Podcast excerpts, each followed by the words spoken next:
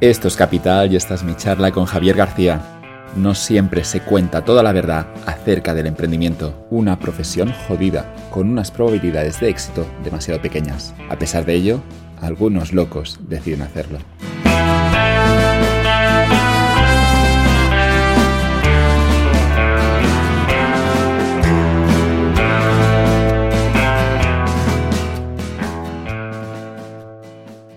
Este podcast de Capital está patrocinado por Tu Cerebro al Desnudo. Tu Cerebro al Desnudo es un bonito proyecto de Osman Salazar e Ignacio Verges, un neurocirujano y un emprendedor con un enfoque alternativo en el campo del crecimiento personal. Este es el mensaje disruptivo que quieren compartir contigo. Tu cerebro es el principal dispositivo para controlar tu dinero y tu vida. ¿Sabes cuál es el mayor problema de este sistema? Que nadie nos enseña a usarlo. Y pensándolo, no es casualidad que así ocurra. En el colegio tenemos la asignatura de educación física, pero no mental ni tampoco financiera. Al sistema no le conviene que sepas esto.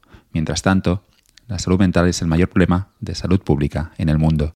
De la gestión de tu cerebro depende tu capacidad para montar negocios y tener una vida ganadora. Si no controlas tu cerebro, este te controla a ti. ¿Y sabes qué? Que el puñetero es listo, pero lo conocemos bien, básicamente porque Osman es neurocirujano, lo toca con sus manos todos los días. Nuestro plan es empoderarte para que tú tengas el control Puedes empezar con nuestra newsletter diaria en la que recibirás píldoras de neurociencia aplicada, sin paja. Es gratis, puedes probarla y si no te gusta te das de baja. Yo estoy ya recibiendo sus dosis diarias de cerebrina y solo diré que es altamente adictiva. Buenos días Javi, ¿qué tal? ¿Cómo estás? Muy buenos días, Joan. Encantado de estar en, en este maravilloso podcast. Bienvenido a Capital. Me, encanta tener a un economista en que ha escrito un libro que se llama Nunca te fíes de un economista que no dude. Pues sí, fue uno de nuestros primeros libros en el 2015, justo después de la gran crisis financiera, donde se ponían muchos eh, pilares sobre, bueno, muchas cosas que parecían ciertas de la economía y que estallaron por los aires, ¿no? Entonces, fue un momento muy convulso donde los economistas también tuvimos muchas lecciones que aprender, ¿no? Y es que no tenemos muchas ideas de, o no tenemos mucha idea de muchas cosas. El problema es, y yo como lo, veo, es, insisto, es sin, ser aquí tampoco economista, académico, profesional, pero veo que quizá se, pasaron en algún momento con los modelos matemáticos, no sé cuál es tu opinión, Javi, pero eso ocurre en algún momento, mediados del siglo XX, ¿no? Aparece ese señor que es Samuelson, aparece la economía neoclásica, y una economía que antes había explicado con palabras desde Keynes, Hayek, Coase, lo que encontramos es que ahora tenemos unos modelos matemáticos y a mí me da la sensación que esos modelos, tengo las dudas de si esos modelos matemáticos permitían eh, contar mejor que cómo funciona la, economía. Bueno, ese fue, fue uno de los grandes debates que existió siempre a partir de, de Samuelson, efectivamente. Y hombre, yo creo que al final, mm, como todo, nos hemos creído que los modelos eran una Biblia absoluta, que lo podían predecir todo y, y uno sabe, sobre todo el que, el que trabaja en el mundo de la estadística y de, la, y de los datos, sabe que hay una parte aleatoria que te puede cargar casi toda la parte del modelo y al final hay mucho comportamiento humano eh, que no se puede acabar metiéndolo en una, en una ecuación. Y eso pasa muchas veces en las empresas. Cuando yo hablo de management, no hay una fórmula a veces como la de hacer churros, ¿no? O sea, uno tiene una, sabe que si sigue unos pasos concretos acaba haciendo unos churros o acaba haciendo un potaje, ¿no? Pero en realidad en las empresas donde, sí, en realidad en las empresas donde, o, en la economía donde hay muchos, eh, muchas conexiones con otras disciplinas como la sociología, la psicología, etcétera, etcétera, pues hace que no, no seas 100% eh, predecible, ¿no? Entonces, no lo puedes explicar todo. O sea, yo, por ejemplo, soy un apasionado del mundo de la economía, pues mm, bueno, cada vez hay más investigaciones, por ejemplo, que sacan un debate que a mí me apasiona, que es el debate del capital social, que es cómo dos economías, dos regiones, dos territorios, dos países, con la misma dotación de infraestructuras, con los mismos hospitales, con los mismos empleos, lo que sea, ¿no? Dada la misma cantidad de cosas, en realidad se comportan distintos en la forma de crear riqueza. ¿Por qué? Pues básicamente se observa que hay lugares en el mundo donde se absorbe muy fácil el conocimiento, gente con una capacidad para absorber ideas, para, para, para exportar, para importar, que están abiertos al mundo, y otros sitios donde estamos más cerrados, ¿no? Entonces, al final eh, las personas y cómo somos capaces de, interaccionar entre nosotros hace que muchas veces gran parte de los modelos eh, pues no, no, sean capaces de explicar las cosas, ¿no? Entonces, esas soluciones mágicas de invirtamos más en, no sé, en, carreteras o montemos nuestro propio Silicon Valley o hagamos, bueno, lo siento, o sea, hay cosas que no se pueden imitar y hay cosas que no se pueden hacer por el BOE, ¿no? Y, y no todo se puede matematizar, por así decirlo, o meterlo en una lógica matemática inquebrantable, ¿no? Pero la idea es que si cogemos un modelo que funciona, por ejemplo, en Finlandia y lo implementamos exactamente igual en España, no saldrán los mismos resultados. Claro, y eso es lo que ocurre. Y de hecho es lo que dice mucha gente que, o sea, los que, los que tienen esa sensibilidad o esos estudios que conectan las dos cosas te está diciendo lo mismo, ¿no?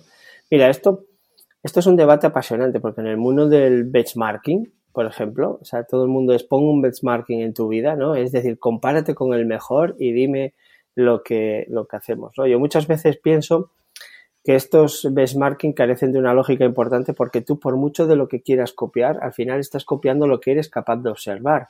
Pero hay mil cosas que tú no eres capaz de observar y por supuesto menos de, copiar. Entonces al final hay gente que, que llegará un momento que pensará que, que si Dalí hacía el pino puente antes de pintar, pues entonces hacer el pino puente antes de pintar, pues te va a, a dar las capacidades de pintar como Dalí, ¿no? Son lógicas que, el ser humano tendemos a tener esos sesgos psicológicos de pensar que hay atajos, ¿no? Y en realidad lo que existe es una gran complejidad. Traer un modelo de otro país o traer un modelo de otra empresa e instaurarlo en la nuestra o en nuestro país es realmente mucho más complejo de lo que parece. Entonces, no te vale tener solamente las infraestructuras, ¿no? Eso ha pasado, por ejemplo, en el mundo del emprendimiento. Eh, cuántas, o sea, tú podías llegar de Asturias a Cádiz de evento en evento del mundo del emprendimiento, un momento de incubadoras, de aceleradoras, de edificios chulos puestos por la administración para... Eso realmente luego tiene un impacto muy limitado, ¿no? Porque al final los ecosistemas se construyen con... se construyen con mucha interacción humana que no hay manera de copiar. Y resulta que tú no vas a poder copiar Silicon Valley, ¿no? Esto hay toda una disciplina de economía que es apasionante, que se llama que la, economía es de aglomeración, ¿no? Se observa que, y esto lo hablabas tú en alguna, en alguna que otra sesión en, en tu podcast, ¿no? O sea, hay momentos donde en los lugares con una densidad de población mayor, más diversidad, gente con mucho más talento, etcétera, etcétera, pues tienen, obtienen una productividad muy superior, ¿no? Respecto a zonas más aisladas, y demás. Básicamente no es por la concentración en sí, sino por las interacciones humanas. Y entonces eh, yo tenía un amigo que es experto en aeronáutica y que viaja muchísimo a Boston y me decía, se palpa el conocimiento de aeronáutica en Boston porque subes a un taxi y el propio taxista te habla del último motor, de, la, ingeniería del último motor. Básicamente de las conversaciones que se generan, conversaciones muchas veces informales que se generan en los taxis, ¿no? Entonces, sin ese caldo, sin ese que, caldo social, por así decirlo, dispuesto a absorber ese conocimiento, es difícil crear lo que los economistas llamamos, Joan, el crecimiento endógeno, ¿no? O sea, que se cree por tus propios mecanismos y en tu propio territorio. Me fascina el concepto de economías de la, de la aglomeración. No, no, lo había escuchado antes, entendía obviamente las consecuencias, pero ocurre también quizá lo mismo con las redes sociales, ¿no? El hecho de estar, cuando apareció Facebook, ¿no? Eso que conectaba más rápido a la gente, seguramente tuvo un impacto positivo en esas economías de la, de la, de la, aglomeración. Sí, son dos conceptos que, eh, bueno, hay toda una línea de pensamiento de economías de aglomeración, economía de ciudades, y ahí tienes a un referente mundial que es eh, Glaser, que es un profesor de la Universidad de Harvard, que posiblemente ha, ha, sido el padre de todo esto a nivel divulgativo. Pero hay una diferencia entre economías de aglomeración y economías de red, que se llaman, ¿vale? Las economías de red, que es un poco cuando llega Internet, es que, por ejemplo, si tú y yo usamos el mismo procesador de textos, o hace que eh, para mí sea más fácil mandarte documentos si tú lo usas, ¿no? Y entonces, y el hecho que haya más personas utilizándolo, generas todavía eh, una mayor rentabilidad de, vamos, una, una, mayor capacidad de utilizarlo, ¿no? Entonces, Internet La ventaja de WhatsApp frente a sus competidores. o sea, llega un momento en el que te metes en un círculo virtuoso, entre comillas, que es difícil de salir, que es que cuanto más usuarios estén en esa red, más dificultad hay para salir de esa red, ¿no? Y, y claro, las economías de aglomeración sí que es cierto que tienen un tope. Normalmente el tope es atascos, congestión, estrés en las ciudades. Entonces sí que se observa que no todas las ciudades o no todos los territorios pueden crecer de forma indefinida en el tiempo y hace que, por ejemplo, yo viva a 20 minutos de la ciudad en el campo, prefiriendo no estar en una gran ciudad. ¿Y por qué? Porque también la tecnología me lo permite, ¿no? Entonces, pero en el fondo, hay una altísima concentración. Si tú coges en España y, analizas los datos de capital riesgo, de la inversión de I D, de las inversiones que necesitan mucha integración humana, te observas que el 70% están concentradas entre Madrid y Barcelona, fundamentalmente. Entonces, al final hay cosas que, que por mucha inteligencia artificial o mucha internet, pues sí que hay esa tendencia a la, a la concentración, porque la creatividad requiere de espacios informales, de que tú y yo podamos estar hablando, de tomar un café, de hacer muchas cosas, ¿no? Que eso no está en muchos de los modelos. Me gusta, ¿no? Y esto explica también, que le contabas antes, los inicios de Silicon Valley. Tenemos la Universidad de Stanford, tenemos muchas empresas que deciden establecerse allí y eso genera ese caldo de, cultivo, ¿no? Que ese concepto que mencionabas, que permite luego que aparezca Silicon Valley, pero que me gusta esta expresión que has dicho de lo, en España, que podríamos cruzar la península con estos eventos de emprendedores, no sé si se dan cuenta los políticos que no es suficiente el hecho de tener un evento de emprendedores. Tienes como, puedes ver que se promociona eso y que pueden aparecer emprendedores, pero que eso nunca generará un Silicon Valley porque necesitas otros ingredientes para que esto, para que esto cuaje. Bueno, y este es un debate que, un debate súper importante, ¿eh? porque llegó un momento, como todas las crisis, que cuando yo escribía la burbuja emprendedora con mi socio Enrique, pues básicamente nos estábamos encontrando eh, precisamente en eso, ¿no? Era cuando llega la crisis, hay un estallido de desempleo fortísimo y empiezas a mirar los datos y se observa que una de las palabras estrella buscadas en España cuando el paro explotaba era startup, emprendimiento, todos los titulares era vamos a resolver todo eh, a través de emprendedores, a, través de startups, ¿no? Entonces hay una explosión de eventos, de gente, de formadores, de, de, eh, de hecho la portada del libro es un casco, ¿no? Nacido para emprender, fundamentalmente porque tienes tantísimas cosas que si Business Angel, que si aceleradoras, incubadoras, préstamos de todos los colores, eh, y claro, la pregunta es, vale, ¿y dónde están los empresarios o los emprendedores con modelos de negocio que permitan eh, que permitan lograr todo esto, ¿no? Y al final la pregunta del libro es, ¿y el negocio? ¿Dónde está el negocio? Porque afloraron mucha gente donde el negocio era formar a emprendedores, básicamente, que, crear espacios para emprendedores, todo. Había, y al final el, único que nos descuidábamos era el emprendedor, ¿no? Y entonces, esto es terriblemente importante porque hubo un momento que yo me dediqué a buscar titulares de distintas comunidades autónomas y es que cada, cada político de turno mm, quería crear su Silicon Valley al lado de... O sea, e, es terrible, ¿no? O sea, y, y al final te, te das cuenta de que al final el mundo es un mundo de un ecosistema muy complejo, muy tupido, que no puedes controlar, que hay una conexión con centros de conocimiento y con universidades, hay, hay una cooperación entre pequeñas y grandes empresas, hay una conexión muy fuerte con el mundo del capital riesgo, es decir, que hay gente dispuesta a asumir riesgos y a la vez eh, están muy conectadas. Eh, los emprendedores están conectados con unas universidades y con unos centros que a la vez no son como los españoles, es decir, que están mucho más abiertos a facilitar eh, que sus profesores participen en compañías, que, una serie de cosas que no son imitables, o sea, no son fáciles de imitar. Es como que los políticos empezaron por el final, ¿no? Construyeron el edificio de cristal, pusieron allí y lo pusieron por allí y digo, bueno, ahora vamos, eh, tenemos el edificio bonito, que nos hemos gastado una pasta, y ahora la gente va a innovar, va a emprender en ese edificio. Y, no se daban cuenta que son todos esos factores que mencionabas de la universidad, que, aquí sí que no se ha hecho ninguna reforma. Y, y luego, claro, es ingenuo pretender de que aparecerán tantas empresas como en Silicon Valley cuando lo único que se ha hecho en algunos casos es solo construir una zona urbanizable con algunos arquitectos demasiado caros. Sí, es que se nos da muy bien cortar eh, cintas y ahí salir en el periódico y luego se acabó. ¿no? Ese, ese, es un problema porque es política de titular, fundamentalmente, que no es de algo eh, potente. Yo, yo, mira, yo que me relaciono mucho eh, tanto con emprendimiento como con empresas tractoras, como en el ámbito de la inversión. Estoy constantemente hablando con universidades ¿no? y con centros tecnológicos. Una de las cosas que y tengo alguna, algún cliente muy posicionado en Estados Unidos y conozco bien el mercado. Claro, lo que observo es que, por ejemplo, imagínate, Joan, eh, que tú quieres, eh, no sé, pues hay un grupo de investigación en la universidad, por ejemplo, que está descubriendo pues un nuevo sistema de tecnología pues para lavado o para o una molécula para un antibiótico o lo que sea, ¿no? Imagínate, ¿no? Pues resulta que es muy difícil sacar ese conocimiento de la universidad y colocarlo en una startup o en una spin-off y, que lo lideren. O sea, al final el conocimiento siempre queda fuera de la compañía, ¿vale?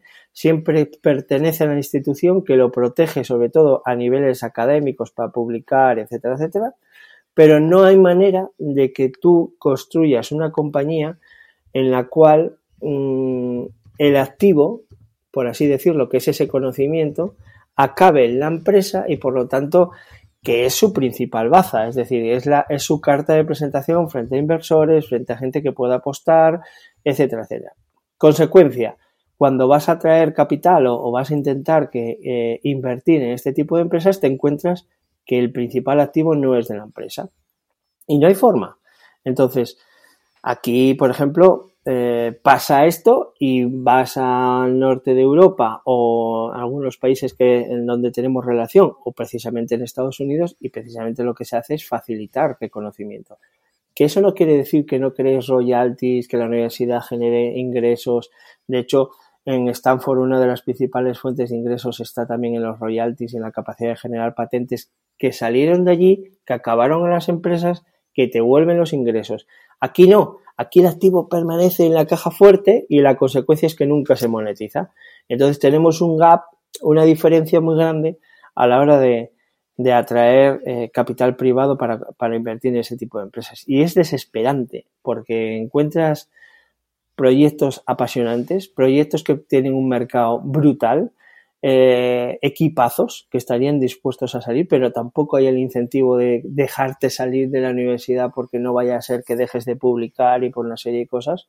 O sea, la Universidad Española necesita un reset muy grande en este sentido. Y esto, este debate lo hemos tenido muchas veces en Sintetia porque me parece eh, absolutamente lamentable que esto ocurra. ¿no? Nos estamos poniendo barreras a nuestro propio, a nuestro propio crecimiento. ¿no? Stanford aquí sería un, ejemplo precioso sobre economías de aglomeración por el, ejemplo aquí de profesores que, digamos que no hay un profesor allí que no, que no haya participado en la creación de alguna gran empresa. Eh, digamos que hay un clima, en, imagino, en el propio campus donde claramente te están empujando a, crear, a ser emprendedor. Y eso, claro, te, de algún modo es que te tiene que marcar sí o sí con 18, 19 años participar en todo eso. Sí, el padre del emprendimiento, que, que tiene un libro que es Manual del Emprendimiento, eh, que es de Dios, que es Steve Blank, ¿no? Es bueno ese eh, libro, ¿eh? Me gustó en su día. Sí. Nosotros, lo, eh, yo tuve el honor de poder escribir el prólogo en español junto con, con José, José, Antonio de Miguel, que es un gran amigo, yo emprendo. Y, y claro, este libro te das cuenta que es una persona, un profesor de Stanford, que a la vez es un grandísimo conocedor de las tripas de cómo, de cómo llevar una idea al mercado, que no es fácil, y a la vez es profesor, a la vez es inversor, a la vez... O sea, hay una flexibilidad de papeles que hace que todo ese conocimiento de verdad se exprima y se saque hasta la última gota de la productividad y de la conectividad. Entonces, esto aquí es impensable. O sea, y llama mucho la atención y al final no es un tema de, no, es un tema de incentivos, que a veces tenemos incentivos perversos, básicamente. Me gusta Steve Blank que siempre habla de pasta, es decir, está muy bien el proceso para, para generar una empresa de éxito, pero dice, hay que ganar pasta y, lo iba mencionando muchas veces en el libro. Sí, bueno, él tiene dos cosas muy interesantes que a mí me gustan mucho, que es primero, una startup no es una empresa en pequeñito, sino que es un proceso de validación constante, es decir, tienes un modelo de negocio muy nuevo, tienes eh, que llegar a un mercado que todavía no conoces. Hay otra cosa muy buena que dice que es el plan de viabilidad ha muerto, lo ha matado la complejidad, es decir, en el momento que toques con el primer cliente, eh, el primer cliente te va a destrozar todo lo que has pensado. Entonces, eh, lo que, lo que, lo que él plantea es que constantemente tiendas cuentas hacia ese cliente y luego, efectivamente, una empresa no es un hobby, ¿no? O sea, una empresa, eh, si, no, si no genera lo que yo llamo que es caja, ¿no? Que para mí la caja es como el oxígeno a nivel financiero. O sea, por muy bien entrenado que estés, si no eres capaz de tener el oxígeno mental y el oxígeno mm, vital para poder subir el Himalaya, no subes, ¿no? Entonces, el oxígeno de una empresa es su caja, ¿no? La capacidad de generar eh, recursos en el mercado, es decir, por alguien dispuesto a pagar por lo que tú le estás ofreciendo. Eh, y entonces, Steve Blank te dice, ostras, eh, estoy dispuesto o, estamos, tenemos que asumir que las primeras etapas hay que pasar un valle de la muerte muy duro, una valle de descubrimiento, de inversión, de alto riesgo, de dificultades, pero siempre tienes que estar orientado a intentar recuperar el beneficio lo antes posible y a, poder sobrevivir de tu propio oxígeno, ¿no? O sea, quítate lo antes posible eh, el oxígeno de los inversores, ¿no? Por así decirlo. Y tú lo has visto mucho, muy de cerca, Javi, pero hay mucho, mucho emprendedor que hace mucho business plan, que dedica muchas horas a ese business plan y luego esa frase famosa de que ningún plan sobrevive el primer contacto con el enemigo y eso ocurre, creo yo, me temo en muchas startups, ¿no? Que dedican demasiado tiempo a unos business plan que lo mejor sería que lo lanzaran y luego sacar conclusiones sobre lo que dicen los clientes. La verdad que eso es, bueno, lo vivo diariamente y hay dos cosas que ahí me, me parecen... Unos Excels muy complejos a cuatro o cinco años y es como, no sabes lo que va a ocurrir dentro de cinco años, por tanto este Excel da igual lo que, lo que pongas allí. Sí, efectivamente. Eh, fíjate, yo, yo veo, de hecho, esto fue una de mis obsesiones, porque claro, pocos lugares o en pocos lugares hay tanto riesgo como en, un, en una empresa que nace, ¿no? En unas startups. Entonces, al final yo encuentro muchos sesgos, desde empresas o startups o, o, jóvenes emprendedores que están enamoradísimos de su producto y que le dedican horas y horas y horas a su producto y a su y a presentarlo muy guapo y, por lo tanto que se creen que su producto es el mejor del mundo y por lo tanto que da igual lo que diga la gente o el mercado, es que no tienen idea el mercado y entonces están ahí muy ocecados. Llega un momento en que eso acaba mal porque normalmente si el mercado no le gusta lo que le ofreces acaba tumbándote. Luego hay mucha gente pensando en la última casilla de la última Excel que te permite hacer el mejor modelo del mundo mundial y luego te das cuenta de que el día que emites la primera factura no tiene nada que ver con el día que hiciste el primer plan, ¿no? Entonces, al final, eh, todo esto en que converge, ¿no? Yo a esto le llamaba en su día, eh, empecé a divulgarlo como una especie de nombre que, que me inventé, que era como finanzas ágiles, ¿no? Básicamente, que fundamentalmente lo que te dice es que eh, la única manera de gestionar este tipo de compañías es como una especie de GPS, ¿no? ¿En, qué sentido? O sea, tú lo que sí que tienes que tener son las luces largas suficientes como para decir que cuánto dinero a corto, a corto plazo necesito para sobrevivir, tesorería, también dónde quieres ir, a qué mercado quieres ir, etcétera, etcétera. Que es lo mismo que si tú y yo eh, quedamos en Zaragoza, pues yo pondría en mi GPS que quedamos en Zaragoza para vernos y al final, pues bueno, eh, yo más o menos tengo claro cuándo podría llegar. Lo que pasa es que posiblemente igual en Cantabria eh, puede haber una obra o puede pasar algo. Y lo que te hace el GPS es redireccionarte a la mejor dirección posible. Como dicen los matemáticos, a información nueva, decisiones nuevas.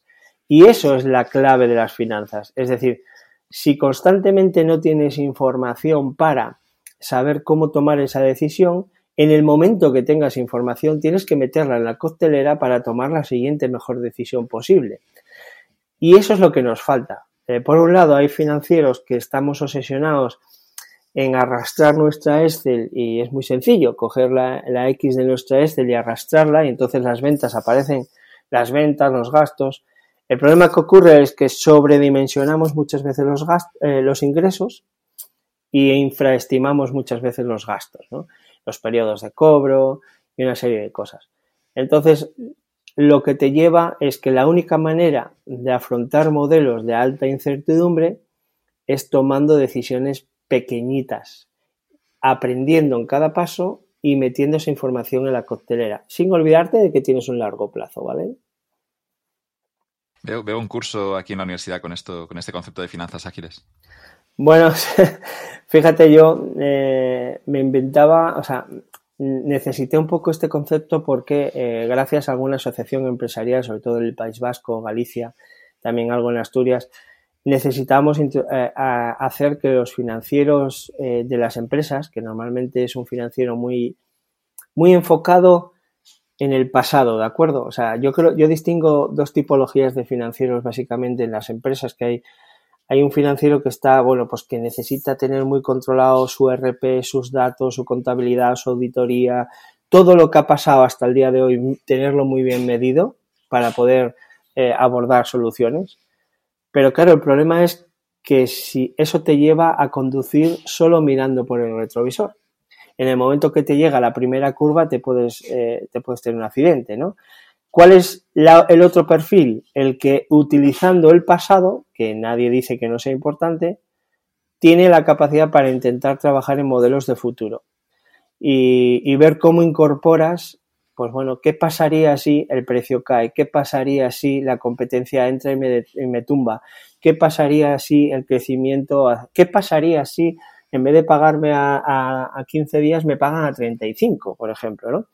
Entonces, colocas a, tus modelos financieros en ese GPS y entonces empiezas a gestionar cosas. Yo normalmente a los financieros eh, más tradicionales les suelo explicar una diferencia que existe de forma muy gráfica entre riesgo e incertidumbre, porque me parece muy importante. Lo había leído hace un tiempo en un paper que me encantó, y era básicamente que cuando cualquiera de nuestros oyentes, imagínate, le metemos 10 bolas en una bolsa y 5 son negras y 5 son rojas y le decimos que nos asignen una probabilidad de sacar una u otra, cualquiera de nuestros oyentes sabe cuál es la probabilidad. Mi hija de 17 años en el bachiller lo está estudiando, ¿vale? Pero si yo te digo que hay 10 bolas pero no sé la distribución de colores, ahora quién es el guapo que asigna una distribución a eso. ¿Quién es el guapo que pone una probabilidad a eso? Cuando eres capaz de poner una probabilidad, estás gestionando riesgos. Cuando no eres capaz ni siquiera de asignar una probabilidad, te enfrentas a una incertidumbre. Entonces, en las empresas, no solamente tenemos el riesgo de que el precio pueda caer, de que los márgenes suban, bajen, de que te llegue un shock energético que te tumbe, lo, lo que sea, ¿no? Sino que muchas veces tienes que tomar decisiones sin saber cuál es el camino correcto. Y eso te lleva a, tener que explorar la incertidumbre y esa es muy difícil de gestionar. Ahí los modelos matemáticos petan porque normalmente no hay información del pasado. Ahí claramente nos, nos, acabamos en tu maravilloso y admirado Taleb, ¿no? Es decir, cómo el pasado no te ayuda a tomar decisiones a futuro, que básicamente es lo que te dice Taleb. Es decir, Taleb lo que te está diciendo es, señores, sí, muy bien, eh, usted no puede coger en mis 45 años de vida y decir que llevo 50.000 días eh, vivo y por lo tanto soy inmortal, porque al día siguiente me puede caer una teja y me, y, me muero. Pues básicamente eso pasa en los modelos financieros. Entonces, yo sí que veo que cuando hay incertidumbre y hay alto riesgo, el financiero eh, cortocircuita, porque tú tienes que tomar una decisión eh, de un gasto cierto, es decir, yo quiero llegar al mercado latinoamericano, o quiero exportar a Dinamarca, o quiero hacer una serie de cosas, sé que me tengo que gastar como mínimo esta cantidad de dinero, pero a la vez eh, mis ingresos son inciertos, no sé si lo voy a conseguir. Entonces, cuando tienes que tomar decisiones ciertas de gasto o inversión con ingresos inciertos, es terriblemente difícil y sin embargo todos los CEOs y todas las startups del mundo se enfrentan esto para desayunar. Entonces, ¿cómo lo hacemos? No valen los modelos tradicionales de, no, fíjate en el pasado y a ver qué pasa linealmente. El mundo no es lineal, es secuencial. Yo tomo una decisión una vez que sé lo que ha pasado en la decisión anterior. Y esto es lo que normalmente rompe el esquema financiero. ¿no? Me gustaba antes cuando antes de empezar la, la grabación hablábamos de me, comentabas que los estados financieros pueden estar matando la innovación, que es exactamente lo que estás describiendo. Y, te quería preguntar por los modelos que mejor funcionan, ¿no? Y, pienso en algunas empresas em, eh, privadas, algunas empresas que no, que no operan en, en bolsa, por tanto no hay unos accionistas, no hay un precio de la acción que va cotizando a diario y no sé hasta qué punto el hecho de que la empresa esté controlada por una o dos personas, incluso empresas familiares pequeñitas, puedan innovar mejor que empresas donde haya muchos accionistas y haya un precio de la acción que va cotizando y eso también genera presión con los resultados a corto plazo, ¿no? Esos, esos ingresos trimestrales, todo eso, ¿no? Cuando una empresa quizás está fuera del mercado, ¿hasta qué punto podría tomar mejores decisiones a largo plazo? Buah, me encanta ese debate, Joan. De hecho, es un debate crítico, ¿eh? Veo, mucha presión, ¿no? Cuando sale alguna empresa bajada en bolsa un 5% porque sus resultados trimestrales no eran los esperados.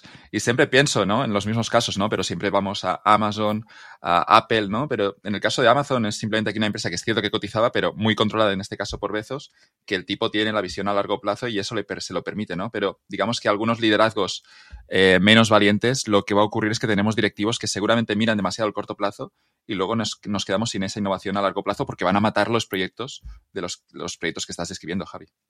No, no, eh, es que me parece crítico y de hecho eh, este es mi día a día. Yo, como, como, sabes, eh, yo no invierto en empresas cotizadas, o sea, tenemos un fondo de inversión que, que solo invertimos en no cotizadas, ¿vale? Para bien o para mal, ¿no? Porque tiene sus problemas y si quieres entramos. Pero este debate es muy importante por varias razones. Por un lado, hablábamos siempre o sea, The Economist, fue The Economist y luego el New York Times que se hizo un poco el eco, pues eh, básicamente con algunas declaraciones de algunos de los gurús de innovación más potentes, Christensen y otros, que básicamente lo que decían es, ¿están matando los financieros la innovación? ¿En qué sentido lo decían? Precisamente en el, en el sentido de que un financiero necesitaba mucha más certeza para tomar una decisión sobre un proyecto que en sí mismo pues tiene eh, procesos de incertidumbre, es decir, tú no puedes eh, crear una vacuna o no puedes, eh, o como si tú lees las cartas de Jeff Bezos desde el principio, el tío constantemente estaba disparando experimentos para, o sea, tú tienes que experimentar, ¿dónde quieres colocarte?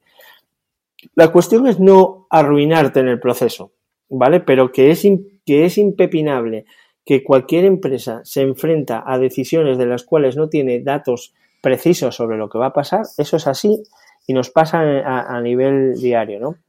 Entonces, eh, básicamente, los dos debates que eran es, por un lado, los financieros pueden que estén matando esta innovación y por otro lado, eh, el debate es, ostras, las grandes pueden, las pequeñas lo hacen, ¿no? Es decir, la burocracia se ha instaurado en muchas compañías grandes que hace que para tomar una pequeña decisión financiera tengas que pasar tantos filtros que al final matas la innovación o matas lo que les ha hecho jóvenes, lo que les ha llevado hasta ahí, ¿no? Este es un debate apasionante. Pero por otro lado, el mundo de las empresas familiares es un mundo realmente muy interesante. Yo la tengo muy trillada, muy trabajada, precisamente porque veo que efectivamente eh, hay rentabilidades muy sólidas en los crecimientos, hay una inversión de capital a largo plazo. O sea, te voy a poner un caso, ¿no? Este fin de semana publicaba un artículo sobre Mercadona, por ejemplo, ¿no? Eh, eh, si tú analizas cómo está financiado el balance de Mercadona, te observas que 6 de cada 10 euros de su balance se financia con recursos propios, es decir, de su inversor, de su dueño, así de, por así decirlo, ¿no? En cambio, tú lo comparas con Carrefour, que es una empresa, cotizada en el mundo, y tan solo es un 20%, tres veces menos. Si además luego tú vas al reparto de, em, vas al reparto de dividendos, el reparto de dividendos en Carrefour es un 50% por encima del reparto de dividendos en Mercadona. Si tú vas cómo se utiliza la caja, Mercadona financia mil millones de euros anuales de inversiones a largo plazo en logística, en tecnología, en mil cosas, ¿vale? Tiene planes muy agresivos de inversiones constantes anualmente. Mercadona, que vende tres veces menos que Carrefour en el mundo, para que nos hagamos una idea, invierte la mitad de lo que invierte Carrefour en el mundo en un solo año. Entonces lo que se observa es que las empresas familiares eh, tienen en su ADN una cosa que se llama legado, una cosa que se llama largo plazo, una cosa que se llama capital y por ejemplo tu Austeridad, en el buen sentido. Sí, efectivamente. Y entonces al final, ¿qué te encuentras? Te encuentras a un Carrefour que financia, que financia su modelo de negocio con 64 veces más de deuda que un Mercadona. ¿Por qué? Porque al final los recursos se los devuelve a su accionista y muchas veces te, te, juegas a no tener caja para largo plazo, a no, o sea, son estrategias de inversión y de vida totalmente diferentes cuando cotizas a cuando no cotizas. Entonces, hay incentivos muy perversos en las empresas cotizadas, yo lo analizaba muy bien cuando eh, analicé, por ejemplo, en el mundo energético, comparaba Enel con Iberdrola y te observas que muchas veces la necesidad de dar al accionista una retribución, eh, por ejemplo, en el caso de Enel, eh, una retribución que no generaba en su negocio, dos, tres veces por encima de su caja generada.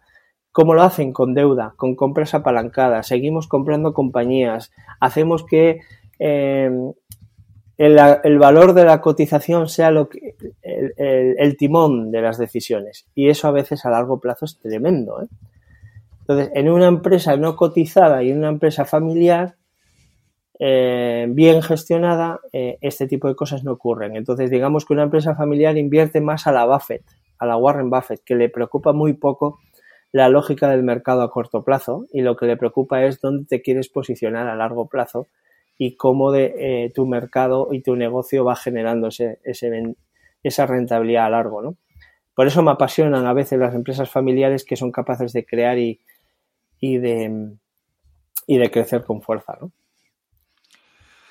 Esto en economía, los, oyentes que, que, no conozcan el modelo, se llama el modelo agencia. El problema entre el principal y el agente tenemos que siempre que hay quien controla la empresa, en ese caso la propiedad, los accionistas, podría ser una familia o podría ser muchos accionistas en un mercado abierto, y luego tenemos quien controla la empresa en el día a día, esos directivos, y esa palabra que nos gusta tanto a los, economistas, que son los incentivos que reciben estos directivos, ¿no? que, se les mide a, corto y a largo plazo. Y lo que tenemos es que cuando la propiedad y el control es de la misma persona, en principio no hay un problema, no aparece un conflicto de intereses, no hay un problema de agencia, porque digamos que quien tiene la empresa ya tiene también los incentivos para tomar las decisiones correctas, pero que cuando quien está controlando la empresa no es el propietario, podríamos tener decisiones que, seguramente el, problema es que muchas veces miran solo a corto plazo, ¿no? Y no, miran a largo plazo porque dentro de 10 años yo ya no estaré aquí, ¿no? Que esto se podría solucionar, obviamente, fusionando la, la, propiedad y el control de la empresa, pero que lo que tenemos es una especialización. Significa que no siempre quien, quien tiene el dinero puede llevar esa empresa mejor. Y ya no vamos, y este tema que tú cuentas es estratosférico en banca, en banca de inversión y en grandes bancos, donde los directivos cobran en función de las acciones, del precio de la acción y muchas veces no son los propietarios de esto, ¿no? Entonces, y pueden cambiar con relativamente sencillez. De, hecho, en la crisis de 2008 se veía salarios estratosféricos de determinados eh, CEOs y, y determinados gestores de bancos con bancos quebrados, ¿no? Entonces, al final, es el mundo de los incentivos que yo les suelo, a mí lo que más me, me preocupa, porque al final el ser humano se mueve por incentivos, ¿no? De cualquier manera, pero hay unos incentivos que a mí me preocupan muchísimo, que son los incentivos perversos. Perversos de, hacer lo contrario eh, muchas veces de lo que realmente necesitas. Entonces, cuando las luces solamente son luces cortas y estás tomando decisiones arriesgadas a corto plazo, sacrificando el largo plazo y, y, a veces simplemente de cara a la galería, pues para no estropear el, próximo trimestre, eso es terrible porque la capacidad de, innovar, de ser fresco, de tomar decisiones que te, que te ayuden a construir mercados sólidos, a veces el cementerio está lleno de empresas de este estilo. Y hablabas antes de, casos de empresas que pagan dividendo cuando seguramente podrían reinvertirlo, ¿no? Eh, pienso en el, en, el, en, el caso, en el caso de Apple, ¿no? Que Jobs tenía esa famosa política de no pagar dividendos y, que luego, una vez cuando se murió Jobs, ya se pagaron dividendos, pero lo primero que ocurrió en los mercados es que bajó la acción cuando se pagó el primer dividendo en Apple, porque había como dudas de, bueno, quizá en Apple se las han terminado las ideas sobre dónde reinvertir sus beneficios. Si el empresario tiene claro dónde va, todo capital que se genere en principio también será bueno reinvertirlo porque, porque siempre hay oportunidades disponibles. Y tenemos ese escenario de, pagar dividendos, ¿no? que a veces son políticas que, se podrían tomar en un, caso, en este caso, cuando hay muchos accionistas y hay esa presión, pero que una empresa familiar, en el ejemplo de Mercadona, pues seguramente se estará reinvirtiendo, pero saben la, familia Roche que esto repercutirá positivamente en el largo plazo de la empresa. Claro, eh, bueno, es que efectivamente, por ejemplo, en el caso de Mercadona, eh, si tú lo coges desde 2014 a 2022, ha reinvertido un 66% más de los beneficios que ha generado, es decir, la reinversión es muy fuerte. Que eso también es un problema, ¿no? Pero lo que te dice, por ejemplo, la lógica financiera es... ¿Por qué, es un problema? No, no, no, no, es que es un problema porque a efectos financieros mucha gente te dice, ostras, los negocios que requieren mucha reinversión constante es que están consumiendo mucha caja, ¿no? Eso depende o no depende, porque, eh, eh, ¿por qué? Quiero decir, porque hay negocios que ven claro lo que tú estás diciendo, es decir, que se dedican a asignar capital, es decir, yo tengo capacidad para seguir creciendo, abriendo mercados y cada euro que estoy invirtiendo lo estoy rentabilizando, ¿no? Entonces, esa rentabilidad marginal de cada euro adicional que tú estás invirtiendo, en realidad lo que te está sirviendo es para todavía crear más valor, ¿no? Tanto para el accionista como para la compañía. Entonces, por un lado, la reinversión es buena cuando ocurre eso y otras veces tú te, das cuenta que la reinversión o la reutilización de la caja es para pagar las deudas pasadas o porque tienes compañías completamente sobreendeudadas. Hay compañías del IBEX eh, que generan eh, muy poca caja y que están y que necesitan 9.000 millones constantemente para eh, mantener y seguir pagando la deuda y seguir haciendo cosas, ¿no? Entonces, la caja y la deuda no es buena ni es mala, la clave es cómo la inviertes y cómo la rentabilizas, ¿no? En este sentido, claro, Apple se encontró esto es un tema apasionante, con un exceso de caja tan grande, tan grande, tan grande, que sea, que podía venir, comprarse libres y todavía les, sobraba dinero para irse por ahí de compras. Lo siguen teniendo, ¿no? Eh, sí, sí, claro, efectivamente. Tienen mucha caja, entonces, claro, eh, llega un momento en que esa caja, cierto es que los accionistas, pues dicen, oiga, si usted me podía devolver algo, ¿no? Vía dividendo o vía lo que sea. Que no está mal tampoco, que pagar dividendos es bueno. Es, bueno que la empresa pague beneficios a sus accionistas.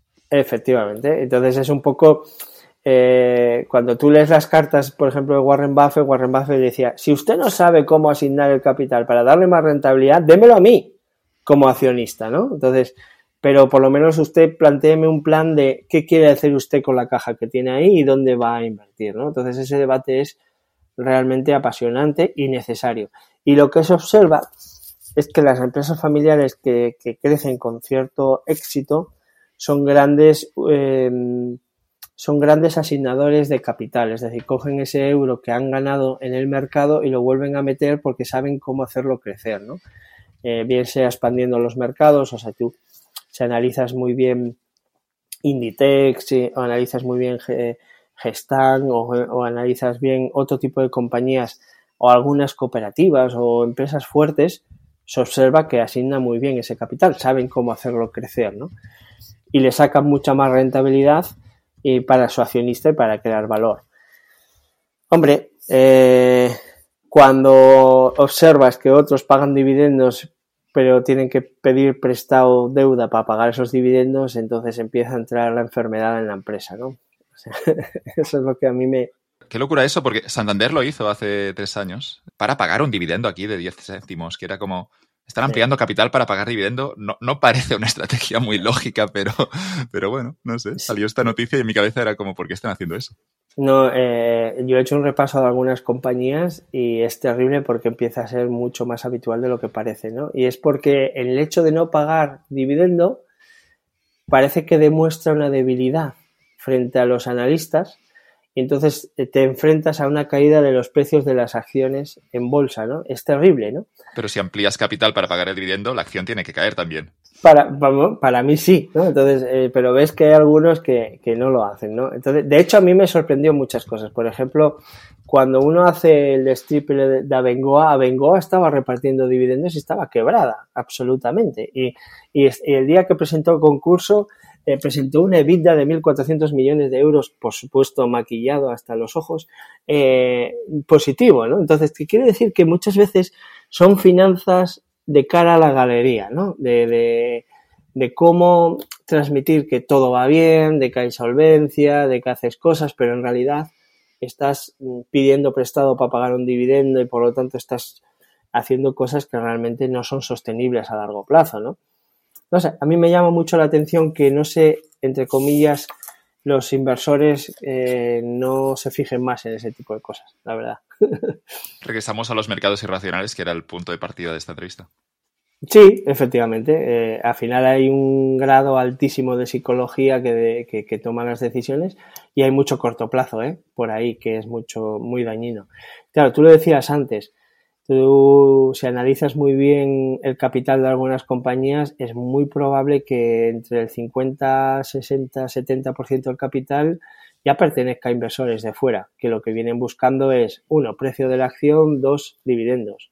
Entonces, cualquiera se escapa a esa idea más estúpida del mundo, ¿no? Que es el hecho de maximizar solo las acciones de corto plazo y olvidarse del largo plazo, ¿no?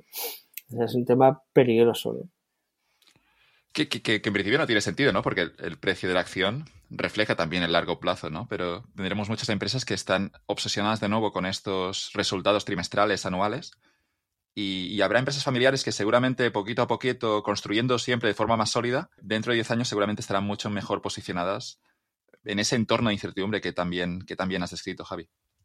Claro, porque yo eh, observo. Porque, claro, pienso en Carrefour ahora que has dicho los datos, hasta qué punto estaban con más deuda que Mercadona, hasta qué punto no había esa reinversión de los beneficios. Y, aquí pienso ya en fragilidad, ¿no? Regresamos a Taleb, pero el hecho de tener más deuda simplemente te pone en una posición mucho más frágil contra una empresa que tiene más recursos propios.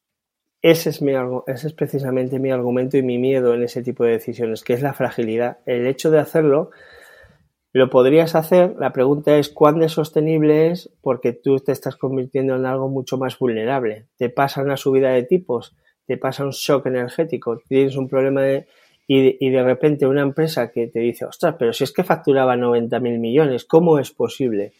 Pues es posible porque no tiene la resistencia suficiente ni ha tenido la capacidad para aguantar porque se queda sin caja, porque la optimiza de una determinada manera. Entonces, Muchas veces vemos quiebras fuertes, inmediatas, rápidas, diciendo, ¿cómo es posible que una empresa tan grande facturando esta cantidad de dinero? Pues es posible porque por dentro los esqueletos estaban completamente eh, mohosos, ¿no? Entonces, a mí hay un tema que, me preocupa muchísimo, que es que, y lo, y lo, dice Steve Blank, pero luego ya cuando vas a modelos más sofisticados donde se habla de, la, de cómo gestionar la incertidumbre, es, es mucho más fácil, y esto lo supo hacer muy bien Jeff Bezos, o sea, tendría muchos problemas Amazon, pero hay una cosa que supo hacer muy bien, que es utilizó la caja para hacer experimentos. Entonces es más fácil, es más fácil hacer experimentos cuando sabes que si te sale mal no pasa nada porque ya tengo caja suficiente. O sea, no, no, si me sale mal, ostras, me he gastado todo el dinero y encima tengo una deuda de que tengo que devolver, por lo tanto esto me puede matar y por lo tanto quiero no experimentar precisamente por eso. Pero cuando uno tiene el foco en decir, ¿dónde va esto a dos, tres años? Y tengo caja suficiente para ir probando si este mercado es o no efectivo, ostras, cuando logras que alguno de estos experimentos funcione, la rentabilidad explota. Entonces, no es que ellos en sí mismos eh, sean más visionarios que nadie, sino que han asignado también un capital de una forma mucho más fácil. Es más fácil eh, poder arriesgar cuando puedes arriesgar y no morir en el intento que cuando estás en la cuerda floja. Ahí te la juegas todo a que no, a, que no cambie nada. Entonces ya veo a la gente aguantando la empresa, que no cambie nada, que no cambie nada, que no cambie nada, me suben los tipos y muerto. Y es así, ¿eh? Está pasando ahora con los ICOs, eh, hemos enchufado ICOs y ahora están empezando ya a caer las, las, las carencias. está empezando a subir. Se acaba de declarar el otro día que hay un 12% de morosidad. El Banco de España y otras instituciones empiezan a estimar que esa morosidad se puede multiplicar por tres. Es decir, al final. ¿Los ICOs los, lo asume el Estado o es parte también pérdida de los bancos? El 80% es, eh, es el Estado, es un aval del Estado. Buena inversión aquí, como siempre, el dinero público. Sí, efectivamente es eh, la banca, eh, que no es la banca, porque al final te piden garantías personales a las empresas, pero esas garantías van contra un 20% del préstamo y el 80% es, son garantías del Estado. Eso se ha enchufado mucha liquidez y eso ha hecho que ahora mismo, y encima en un contexto de subida de tipos donde hay una presión muy grande en las empresas, la gran morosidad pueda empezar a venir. Si empieza a haber esa morosidad, pues bueno, eh, además de todo lo que estamos viendo en los bancos, vamos a verlo en las grandes empresas. Entonces, ¿qué ocurre? Que es que vas con, con, con la caja muy limitada, con un exceso utilizamiento de la deuda. Esa deuda no es mala, pero si no la rentabilizas sí que es mala. Es decir, eh, si la estás pidiendo prestada al 2 para sobrevivir y no para invertirla para generar el 6, pues tienes un problema, ¿no? Entonces, este es el gran problema. Y luego yo hay otro problema que en España a mí me preocupa mucho, es que tenemos las empresas muy poco capitalizadas. Es decir, no hay incentivos como en otros países a que cuando tú reinviertes en tu propia compañía la fiscalidad es menor, te facilita muchísimo el tener balances mucho más con financiación propia. Aquí no. Aquí eh, parece que creemos, vamos a crear la sociedad y vamos al notario y vamos a poner los 3.000 euros justos. Y si además los 3.000 euros los podemos aportar con un ordenador, mejor. Y si además, claro, tenemos esa política de no capitalizar las compañías. Y eso en un, en, una, en un mar de incertidumbre cualquier ola te tumba. Y ese es el problema. De hecho, el, caso de Silicon Valley Bank, que, explotó hace unas semanas, eh, lo, que ocurriera era una muy mala gestión de los riesgos que insisto que en la historia de la economía ocurre siempre, ¿no? Unos humanos que se creen más listos de lo que son o, creen que esto no volverá a ocurrir o que esta subida de tipos no está en nuestro, en nuestro forecast y, lo que ocurre es que obviamente hacen inversiones que, que, luego incluso, bueno, comprometen la estabilidad del propio banco. Sí, terrible. Y además coincide en un momento en el que al subir los tipos también, tú tienes una parte muy importante de tus activos metidos en intangibles y en empresas de startups y en venture capital y tal, donde esos activos empiezan a caer de valor. Las empresas tienen más dificultad para ir a nuevas rondas, empiezan a tirar de la liquidez que tienen en los bancos. entonces es como, era, era la tormenta perfecta, ¿no? O sea, por un lado tú habías comprado cosas a largo plazo a precios entre comillas, ridículos, o sea, que la gente no ibas a poder rentabilizarlo y por otro lado tenías unos incentivos perversos de, clientes que se querían llevar esa liquidez y eso hace que, ¡bomba!, te, te, te, tumben, ¿no? Eh, le queda mucho a los bancos también, parece mentira, eh, le queda mucho la gestión de riesgos. Me, me sorprende muchas cosas que, que veo, que leo eh, como Credit Suisse, como lo del, del Deutsche Bank, o sea, hay cosas que dices tú, ¿cómo es posible? ¿no? Pero sí, es posible. Esta entrevista la estamos grabando el día 27 de marzo. Cuando salga publicada dentro de una semanita, dos semanitas, espero que el Deutsche Bank todavía exista, pero, pero es que tenemos un contexto que, insisto, por, también por las corridas bancarias, todo se puede desmadrar de forma muy rápida. Sí, sí, sí, totalmente. Y, y sobre todo, eh, Está mirando ahora el Deutsche, Bank. O sea, de momento aguanta el Deutsche Bank, sigue existiendo como empresa. Sí, lo que pasa que, bueno, empiezas a aflorar.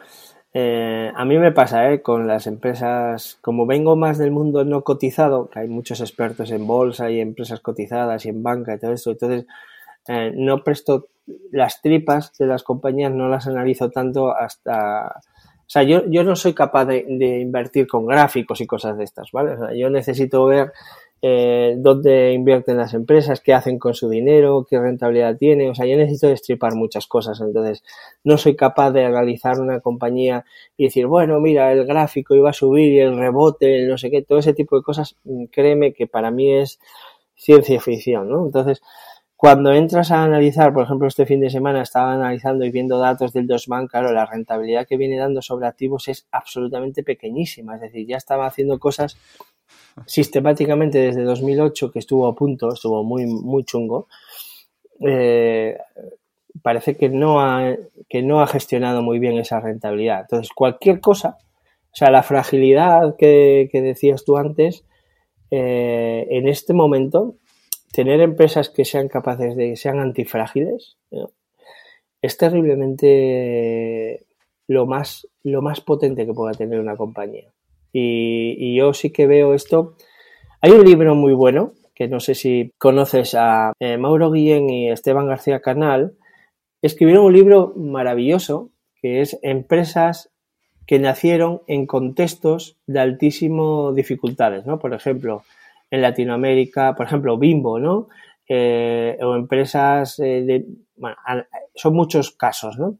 Y se observa que la gran fortaleza de estas empresas es que cuando naces en contextos muy difíciles y eres capaz de crecer en ese contexto muy difícil, te haces antifrágil. Es decir, estás acostumbrado a que te den tantos golpes en la lona en cualquier momento, un cambio legislativo en un país chungo, un cambio en que te quedes con tipos de interés al 15% y tienes que gestionar la caja como si fuera a cuentagotas. Eh, políticas comerciales eh, eh, globalizadas, es decir, salir ya lo antes posible, diversificar mercados. Entonces, ellos observan que gran parte de estas marcas y de estas empresas que han crecido fuerte y que han nacido en economías emergentes difíciles, pues en realidad su fortaleza es la antifragilidad. Y esa antifragilidad hace que en las crisis incluso ellos eh, cogen cuota de mercado. Entonces, lo que nos pasa a los europeos o lo que nos pasa muchas veces a los americanos es que estamos acostumbrados a tener grandes moles de empresas que parece que piensan que esto no cambia, el tablero nunca cambia y que están muy acostumbrados a que esto sea muy estable. Y esto yo creo que se ha acabado, ¿no? Y esto está haciendo que, o va a hacer que muchos cadáveres mamotretos y burocráticos vayan cayendo y se vayan sustituyendo por empresas mucho más antifrágiles. Se lo comentaba en una conversación ah, justo hace una semana con Mariano Martino, que, veía la estadística no de las empresas, sino de los emprendedores. Cuando quien emprendía eran inmigrantes, tenían una mejor gestión de los riesgos, ¿no? pero si eran inmigrantes, sobre todo de Sudamérica, de, África, tenían esa expectativa de cosas que en nuestra cabeza ni, ni ocurren, ¿no? Pero ese, ese, cambio legislativo, esa subida de tipos, obviamente, esa gestión de riesgos del Silicon Valley Bank seguramente hubiera ido mucho mejor si el director financiero hubiera sido un argentino. Absolutamente, pero, pero eso, que por cierto, ese, episodio es maravilloso. precisamente esto es lo que yo me encuentro en el día a día cuando estoy viendo que hay los que los mejores gestores que estoy viendo a veces en las empresas es aquellos que tienen muchas cicatrices, como diría eh, eh, Arturo Pérez Reverte, ¿no? O sea, Arturo Pérez Reverte dice, yo no puedo, nadie puede ser un escritor potente que tenga algo que contar si no tiene en su vida cicatrices, ¿no? Las cicatrices te hacen fuerte, te hacen a veces con, una, con un bagaje de experiencia muy importante. Entonces, cuando tú llegas a una compañía y sales directamente con tu MBA tan guapo, impoluto y tu gomina y tus, y tus mm, tirantes, eh, la probabilidad de no haber tenido en, eh, experiencia previa en gestión de cosas chungas, pues hace que tomes decisiones mucho más arriesgadas. Y yo lo que observo muchas veces es que gestores que lo han pasado muy mal, eh, que han tenido que reflotar empresas, bueno, em, se observa que gestionan el dinero de una forma mucho más prudente, valoran más escenarios que uno, esto es crítico para enfrentarte. O sea, yo, por ejemplo, desde una perspectiva financiera, esto tiene un nombre, que para mí es crítico también, que es el mundo de las opciones reales, ¿vale? Eh, para un financiero mm, parece que el mundo de las opciones reales es algo muy alejado, pero yo creo que eh, yo llevo intentando años aterrizándolo esto en la pequeña empresa y es que muchas veces tenemos que tomamos decisiones para tener la opción a llegar a algo, ¿vale? Imagínate, por ejemplo, que, Imagínate que te dicen que, hay un punto allí en el medio del mar donde puede haber petróleo de alta calidad, ¿vale? Imagínate. Pero no eres capaz de averiguar si ese petróleo tiene esa calidad hasta que no te gastes 15 millones de euros. ¿Por qué? Porque necesitas, yo tengo que gastarme un dinero para tener la opción de saber qué pasaría después, porque necesito tomar muestras, porque necesito hacer una serie de cosas. Luego llegas, tomas muestras y puede cambiarte el precio del crudo, puede, puede ser costosísimo extraerlo, puede ser de mala calidad, pueden pasar una serie de cosas. Entonces, tú puedes jugar a tener modelos de decir, vale, ¿qué pasaría si los precios caen, si esto puede, si los costes aumentan? Pero la clave es que mi primera gran decisión secuencial antes de todo lo demás es invierto estos 15 millones iniciales que me dan la opción de sí o no. Y esto es lo que nos lleva muchas veces a decidir eh, como financieros no meternos en lo que nos llamamos los costes hundidos. Es decir, una vez que tú inviertes un euro, sabes que lo puedes perder todo, ¿no? Entonces la clave es tener modelos y modelos de decisión lo suficientemente flexibles como para que tú puedas eh, no arruinarte en el proceso y que te den la opción de seguir averiguando las cosas, ¿no? Y en este sentido, el que está acostumbrado y el que tiene muchas cicatrices sabe que esto es crítico, que tiene que ir gestionando a cuentagotas las opciones, porque sabe que si no lo hace bien hoy y pierde todos sus recursos, igual pierde la opción de morir mañana. Entonces, toma decisiones de corto plazo sin olvidar el largo plazo, pero de una forma mucho más inteligente. ¿no? Y eso mm, que te lo decía tu entrevistado y que está muy estudiado, al final es determinante desde una perspectiva financiera. ¿eh? Pienso, pienso en nuestro amigo Taleb ahora, que, siempre, siempre hay ese consejo que yo no me saco de la cabeza, que es lo importante es seguir jugando, es seguir en la partida. Y él, en su gestión de los riesgos, te anima de algún modo a perseguir la incertidumbre, a estar cómodo en ella, a intentar ser antifrágil o robusto, ¿no? Pero nunca ser frágil, porque esto es lo que va a comprometer que puedas seguir jugando en la partida, ¿no? Y, Taleb habla desde peligros en el sentido de que te pueda matar en el mundo real, pero para una empresa sería el hecho, algo que pueda comprometer el futuro de esta empresa, ¿no? Y, y me, gusta, me gustan mucho tus finanzas ágiles, Javi, porque veo que hay mucho de eso, ¿no? A la hora de, cómo gestionar las finanzas de, una empresa pequeñita o grande. Eh, y, me preocupa el escenario que estás escribiendo en España de unas empresas seguramente excesivamente frágiles, ¿no? Pero, pero Taleb decía lo importante primero de todo es sobrevivir, estar en la partida el mayor tiempo posible y eso es lo que te da opciones para cuando ocurra algo interesante, pues que puedas ir a por esa oportunidad. Obviamente, cuanto más caja tengas, ahora hablamos de una empresa o de una persona, pero cuanto más dinero tengas ahorrado, lo que ocurrirá es que seguramente tendrás mayor capacidad para atacar esas oportunidades que se puedan presentar. Sí, yo, por un lado sí que es cierto que... Mm, pero tener, tener ahorrado en estos tiempos, los últimos 15 años, de tipos de interés al 0%, era poco atractivo, ¿no? Pero regresamos, digamos, a una economía más real, con unos tipos de interés que no serán cero, y a partir de aquí el, ahorro, a pesar de que a los últimos 15 años se ha visto como algo, algo que obviamente incluso que te lastraba, y era bueno obviamente endeudarte, si puedes endeudarte al 2%, ¿por qué no me voy a endeudar? Pero nos encontramos ahora que regresamos a una economía mucho más real con un tipo de interés. El, dinero tiene un precio a largo plazo y, y, por suerte ahora lo vamos, lo vamos a pagar. Sí, sí, porque si no, eh, las, eh, tomar decisiones irracionales eh, se hacía más fácil, ¿no? O sea, se, generan burbujas, ¿no? Sí, sí, totalmente. bueno, burbujas. Totalmente. Era como el exceso de liquidez hacía que, que, el dinero acabara en cosas que directamente se acaban tirando por el desagüe, o sea, muchas veces, ¿no? Pero no hablamos, yo cuando hablamos de burbujas no pienso a veces tampoco tanto en pisos que también, en, en tocho, pero que a veces podría ser empresa algunas startups que nunca deberían haber existido. No voy a dar ningún nombre porque no quiero quedar mal, pero empresas de startups que, que simplemente no eran rentables, pero que tenemos que con este contexto de tipos de interés al cero, pues han, han levantado dinero, pero que de algún modo tarde o temprano, especialmente estos años ahora, algunas de ellas van a caer seguro.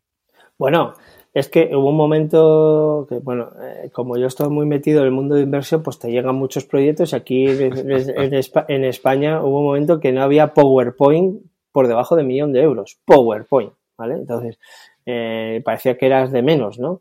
Entonces, efectivamente, eh, dices tú, ¿cómo es posible que se invierta dinero en este tipo de cosas que sin testear nada hay un cóctel de riesgos muy grande, ¿no? Yo cuando cuando analizo una compañía, hay muchos riesgos potenciales, ¿no? Pero esto que tú decías de, la agilidad, para mí hay tres grandes bloques de riesgos fundamentales, ¿no? Por un lado hay un riesgo tecnológico, es decir, eh, hay compañías y empresas e ideas que necesitan todavía más dinero para descubrir si lo que dices que vas a lograr hacer con esa tecnología realmente se cumple, ¿no? Eh, es decir, imagínate cuando estás intentando descubrir un nuevo fármaco, una nueva solución tecnológica o algo, ¿no? Esto, bueno, pues aquí hay mucho dinero concentrado en etapas tempranas donde todavía no sabes si esa tecnología va a responder.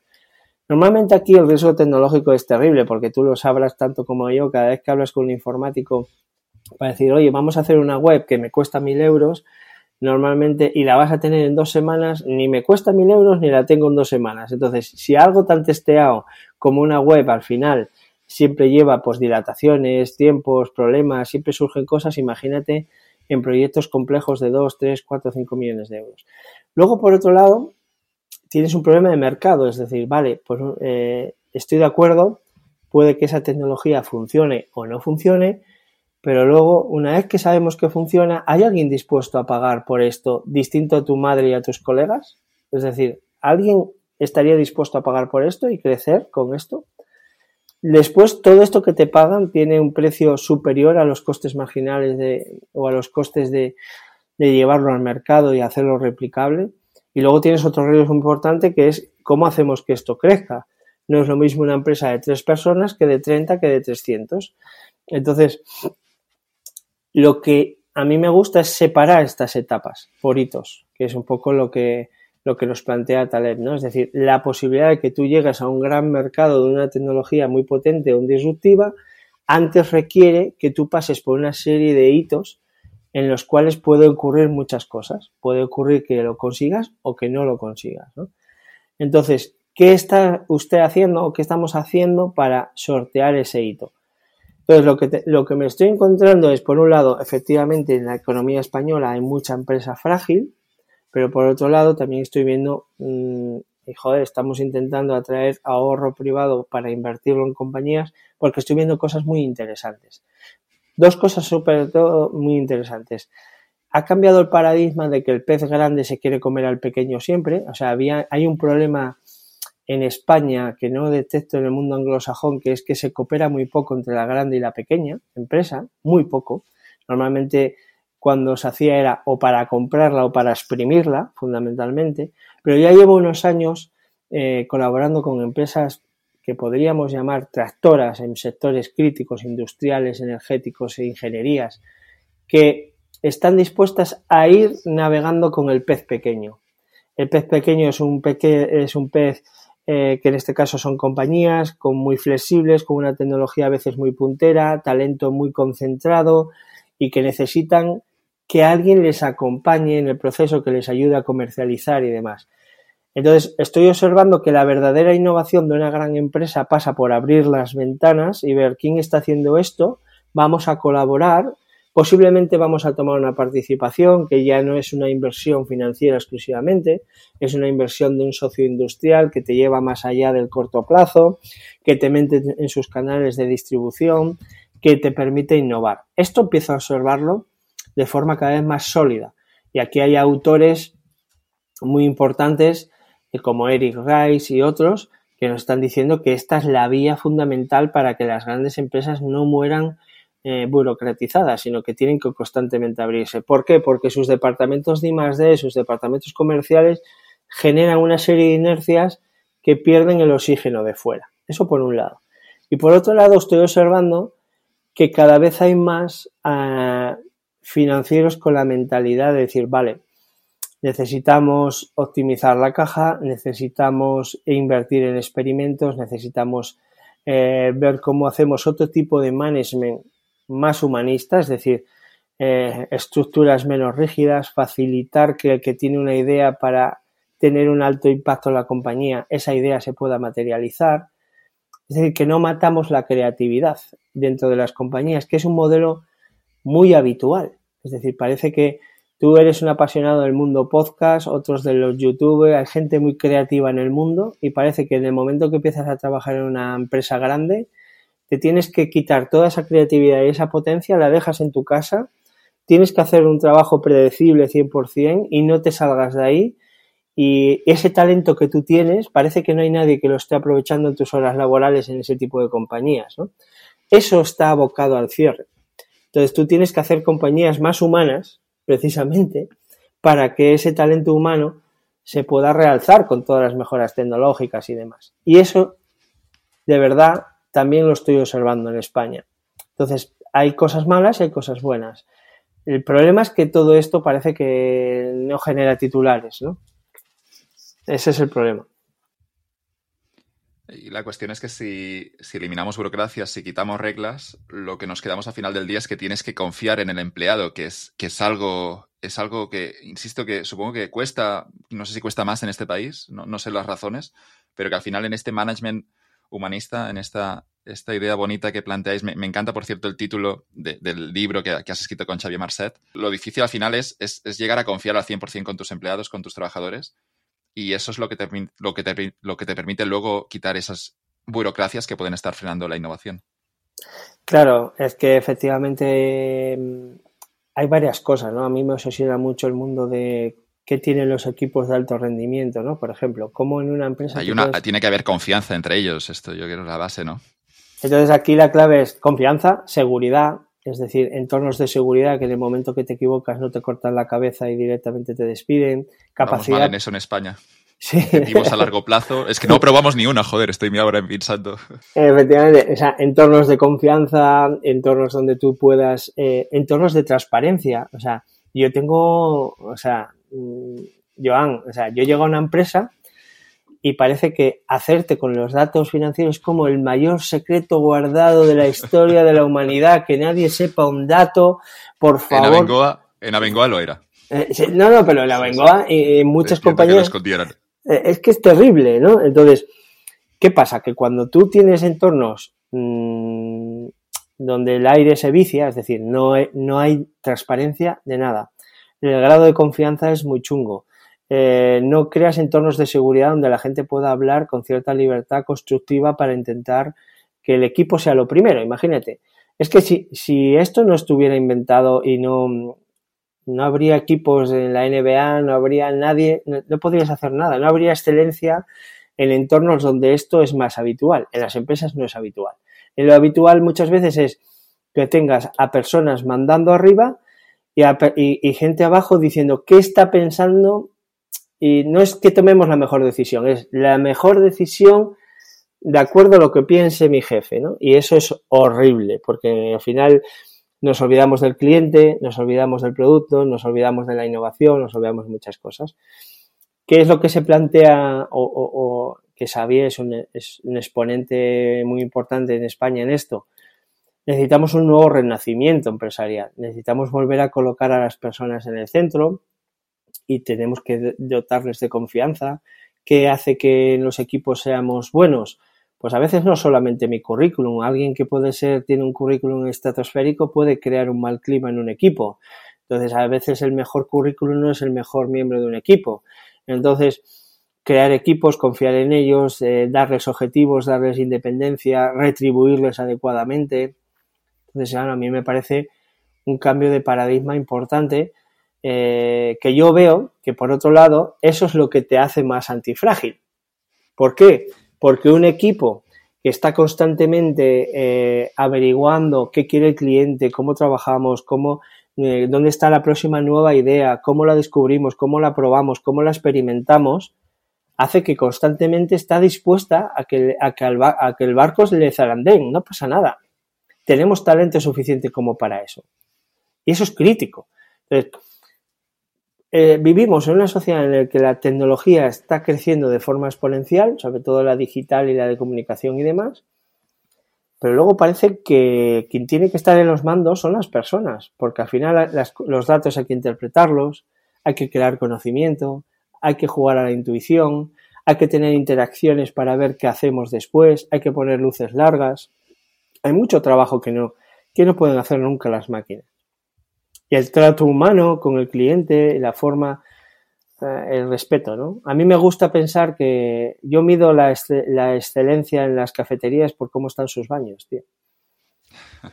En los pequeños detalles de cómo cuida la gente el trato de esa persona que ¿No te pasa a veces que entras en una cafetería y parece que te están haciendo el favor de servirte un café y en otros sitios que no eres capaz de marchar porque es todo un trato increíble? Pues pues eh, la diferencia está en las personas. Entonces, eso ocurre en todos los ámbitos de la vida. Y cuanto más talento tienes y cuanto más incertidumbre te enfrentas, esto es absolutamente más crítico. Me gustó en el libro Startup Nation que cuentan el milagro económico de Israel, como una, un pequeño país de, que no llega a los 10 millones de personas tiene a tantas empresas en el, en el Nasdaq. Y, lo que vemos de nuevo en Tel Aviv, como, un, de nuevo como una concentración de lo que decíamos antes de, personas, de, gente dispuesta a innovar. Pero en ese libro daba con una idea interesante, que es que en Israel la propia cultura se dicen las verdades a la cara y eso hacía que esas empresas eh, funcionasen mucho mejor porque de, algún modo el becario eh, tenía no la autoridad porque no tenía la experiencia, pero podía decirle tranquilamente al jefe que con esto no está de acuerdo y el jefe escucharía a ese becario porque quizá tiene 20 años y tiene un punto de vista o ha visto algo o conoce alguna cosa que yo desde mis 40 años no tenía controlada. Bueno, de hecho. en España, en España es impensable casi. Es como se dice mucho, se hace la publicidad, se hace el marketing, pero la práctica un becario no, no le vas a escuchar. Eh, insisto que es un tema cultural incluso. Bueno, no tendría ni acceso a, llegar casi muchas veces. A mí me, tiene pasado una empresa de IBEX que fui a ver a su CEO y he llegado en un ascensor privado donde no tiene acceso a la... Bueno, me parece todo esperpéntico, ¿vale? O sea, eh, es esperpéntico porque hay una desconexión muy grande, ¿no? Pero precisamente, eh, fíjate, cuando, si tú sacas este debate sobre Israel, sabes lo que la mayoría de la gente dice, es que los judíos tienen mucha pasta. Es que no es solo la pasta, es que no es el dinero exclusivamente. Tú pones ese dinero a funcionar en ciertos sitios y no haces lo mismo.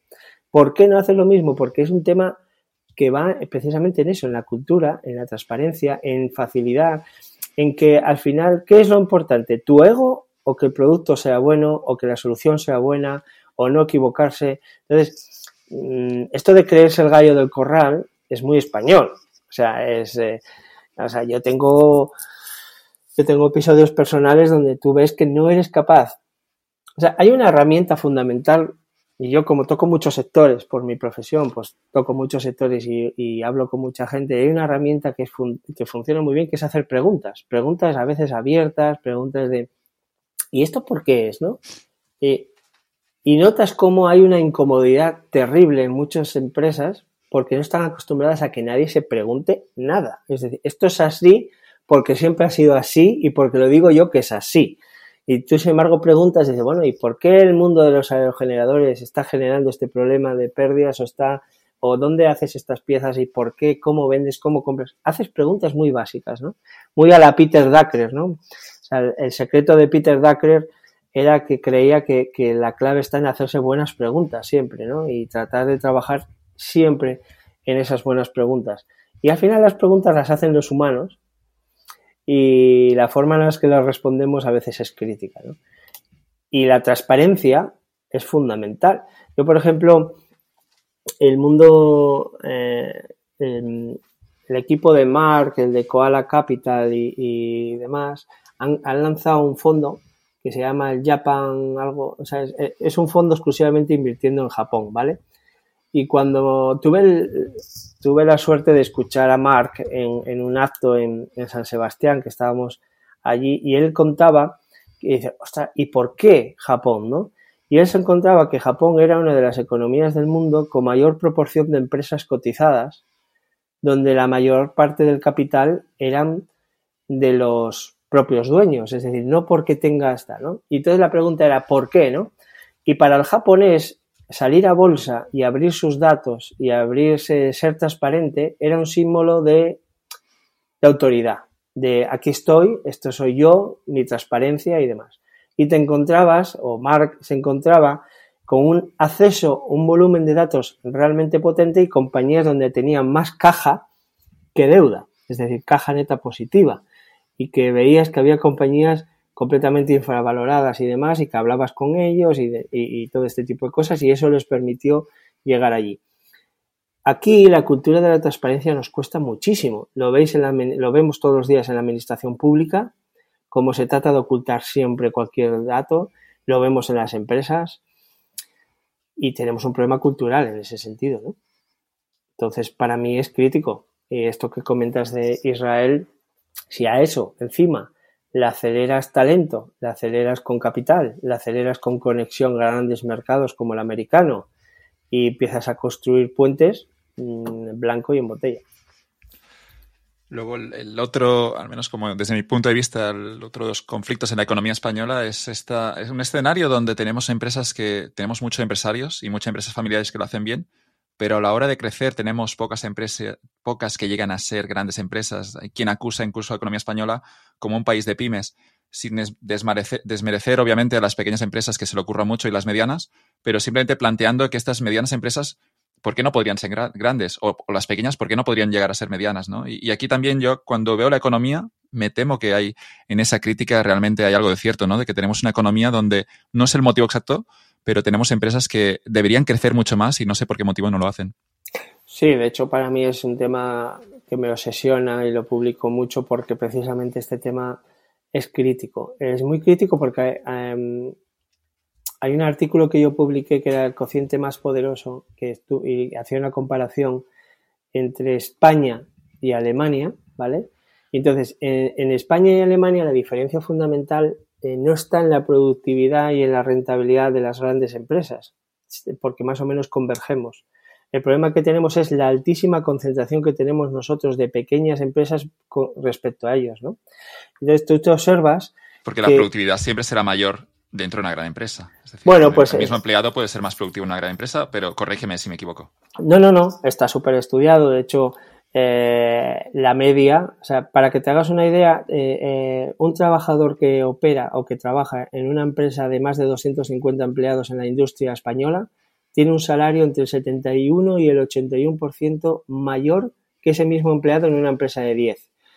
salarios y productividad a largo plazo mm, van de la mano siempre. Y básicamente es porque esa hora trabajada en una empresa grande puede generar hasta dos y tres veces más ingresos que en una pequeña. Es decir, generas una productividad muy grande. ¿Por qué? Porque son cuando tú... Por esto este debate es muy importante en España. Yo tuve este debate en medio de la crisis de 2008, cuando eh, era de Wall Street Journal, tiene un, tiene un periodista que estaba llevando la crisis española y demás, y me citaba diciendo una cosa que es muy obvia, ¿no? Cuando una empresa de mil empleados en España eh, quiebra, resulta que eso no lo arreglas con mil emprendedores, ¿vale? ¿Por qué? Pero no por, no por, no por nada, sino porque cuando tú empiezas a, tomar un tamaño relativamente importante, te tienes que hacer con un ecosistema potente de proveedores, tienes que vender fuera de España, tienes que intentar eh, atraer una serie de personas que tienen una productividad muy por encima. Entonces, cuando eso, todo eso se cae, eh, bueno, hay cosas que el tamaño es relativamente crítico. No puedes meterte en ciertos proyectos porque no tienes liquidez. Es decir, el tamaño importa a nivel, eh, a nivel de, empresa grande, ¿no? Entonces, por ejemplo, tú te observas que la capacidad de crecimiento de la renta per cápita en Alemania, incluso en Portugal, cuando los comparas con España, es muy superior a la nuestra, pero muy superior a la nuestra, incluso en recaudación fiscal y demás, precisamente porque el crecimiento de las empresas que pasan de 10 a 150 trabajadores es realmente mucho más potente que el nuestro. ¿Tenemos un problema en España de crecimiento empresarial? Absolutamente.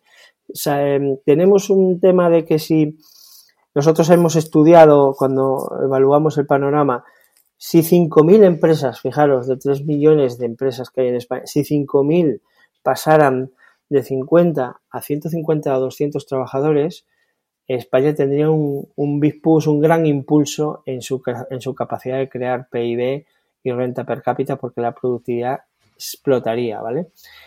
Tú te encuentras con que los datos de inversión en I+D exportaciones, productividad, salarios, eh, recaudación fiscal, hay una altísima concentración en las grandes empresas ahí, ¿vale? Y a la vez ese crecimiento lo tienes que intentar hacer que sea eh, antifrágil, pero precisamente eres más frágil cuando estás facturando muy poco, cuando levantar la persiana eh, es muy compleja, o sea, es decir, sabes que que tu oxígeno aguanta muy poco cuando eres muy pequeño. Esto yo lo he vivido muchas veces, ¿no? Eh, incluso en mis propias carnes, ¿no? Entonces lo que observas es que, ¿qué pasa en España? Que parece que llegar o pasar de 50 empleados es un mito, o sea, me parece algo completamente difícil. Bueno, pues empieza a haber papers que estudian que a partir de 50 empleados eh, la proporción de empresas en España cae muy superior, eh, caen por encima de, la media de Europa y es porque tenemos más problemas legislativos, más exigencias a las empresas, más dificultades a la hora de hacer negociaciones. tienes que tenerlo muy claro para pasar de 50 empleados. O mucho más claro que en otros países, ¿vale? Entonces, eh, hay ciertas barreras y luego hay la necesidad de inyectar capital a muchas compañías. Entonces, no tenemos un sistema bancario financiero mm, que apoye mucho a las pymes más allá de, un endeudamiento que pueda ser, imagínate, cuatro veces EBITDA o una cosa así, eso te lleva a que crezcas a unos niveles, pero necesitamos capital, necesitamos que llegue capital a muchas compañías para hacerlas crecer. Entonces, bueno, es una reflexión muy importante y, y aquí observas que nuestras debilidades son muy serias y en estas debilidades nos jugamos las pensiones, nos jugamos el, estado de bienestar, nos jugamos muchas cosas en el crecimiento de estas empresas.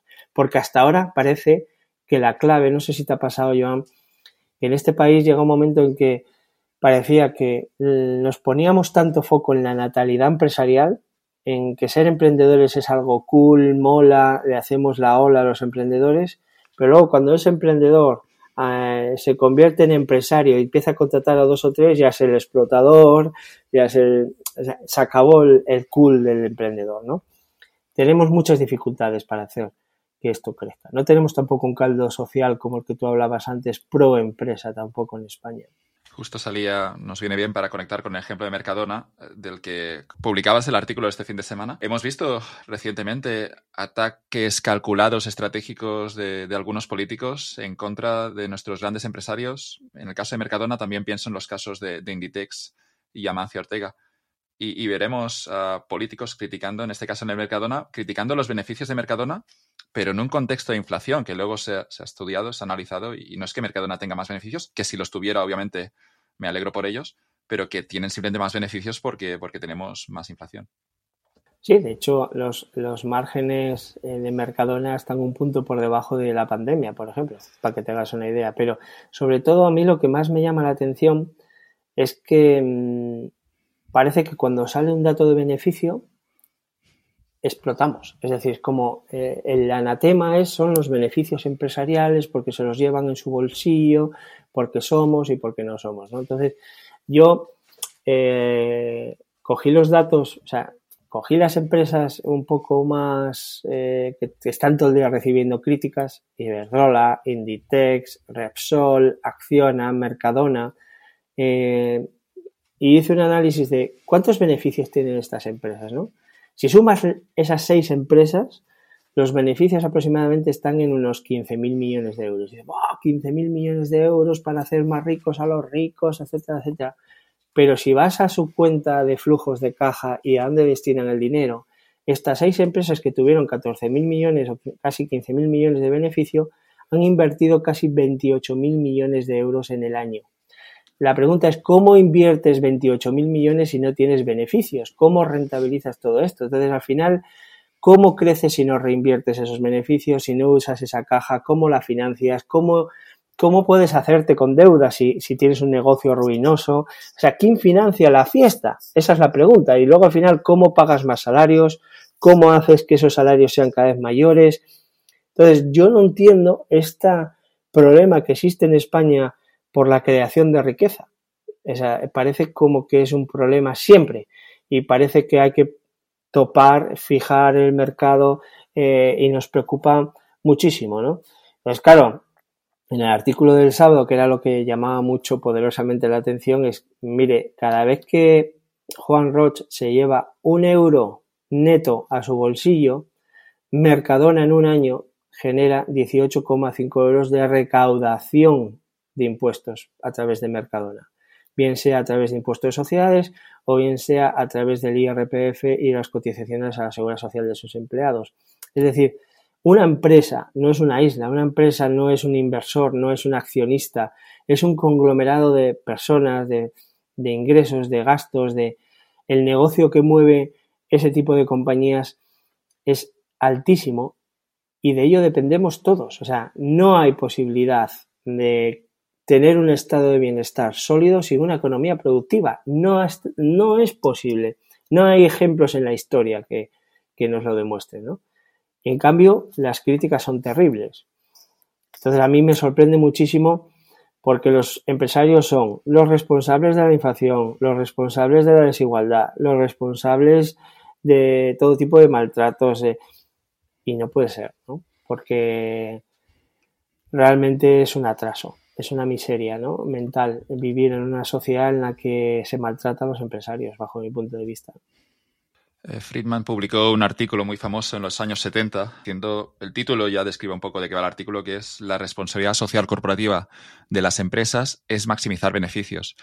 Luego daría contexto mm, dentro del artículo, pero que dentro de la ley venía a decir lo que tiene que hacer la empresa es ganar pasta y dejarse de historias. Y cuanto más dinero gane, mayor repercusión positiva tendrá en la sociedad. Es decir, incluso en el escenario en el que Juan Roch no reinvirtiera sus beneficios, el hecho de generar dinero significa que este, este, producto alguien lo quiere, eh, significa que lo está haciendo mejor que los competidores, significa también que los trabajadores de Mercadona estarán mejor pagados que los trabajadores de Carrefour, que me consta que ocurre. Y en el momento en el que una empresa es rentable, siguiendo las reglas y en un entorno en competencia, el hecho de que una empresa maximice beneficios es, buena para, es bueno para la sociedad. Así que no habría que pedir disculpas por ganar dinero, según Friedman, y yo estoy 100% de acuerdo, sino que lo que habría que hacer es sacar pecho, estar orgulloso, estoy generando beneficios pago mis impuestos, pero ya no por los impuestos, sino que el propio beneficio significa que estás haciendo la sociedad un lugar mejor.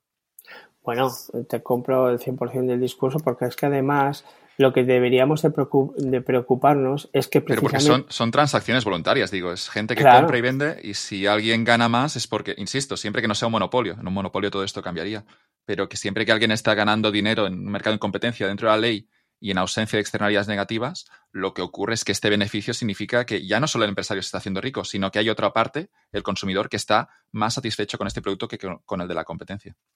Bueno, precisamente eh, yo creo que la labor está en crear el clima institucional, legal, institucional, o sea, eh, sí, el marco, el, terreno de juego adecuado para que se asegure que haya competencia, para que se asegure que, que de verdad no hay monopolios que te puedan tumbar o que haya un capitalismo en el sentido castizo de la palabra, ¿no? Es decir, gente que trata de influir con su dinero en, las decisiones de los demás. Pero cuando tú creas el contexto en el cual eh, las empresas se puedan desarrollar en un mercado lo más libre posible y donde puedan competir, esto lo que es lo que te dice Friedman, en realidad esa maximización de beneficios lo que te lleva es a buscar qué le ofreces a ese consumidor o a ese cliente, que al final todos somos clientes, que le aporte valor y que, y que tenga una disposición a pagar por lo que tú le estás ofreciendo. Si lo que te ofreces algo que no te gusta, si lo que te ofreces algo malo, pues tú buscas siempre la alternativa, porque en realidad lo que...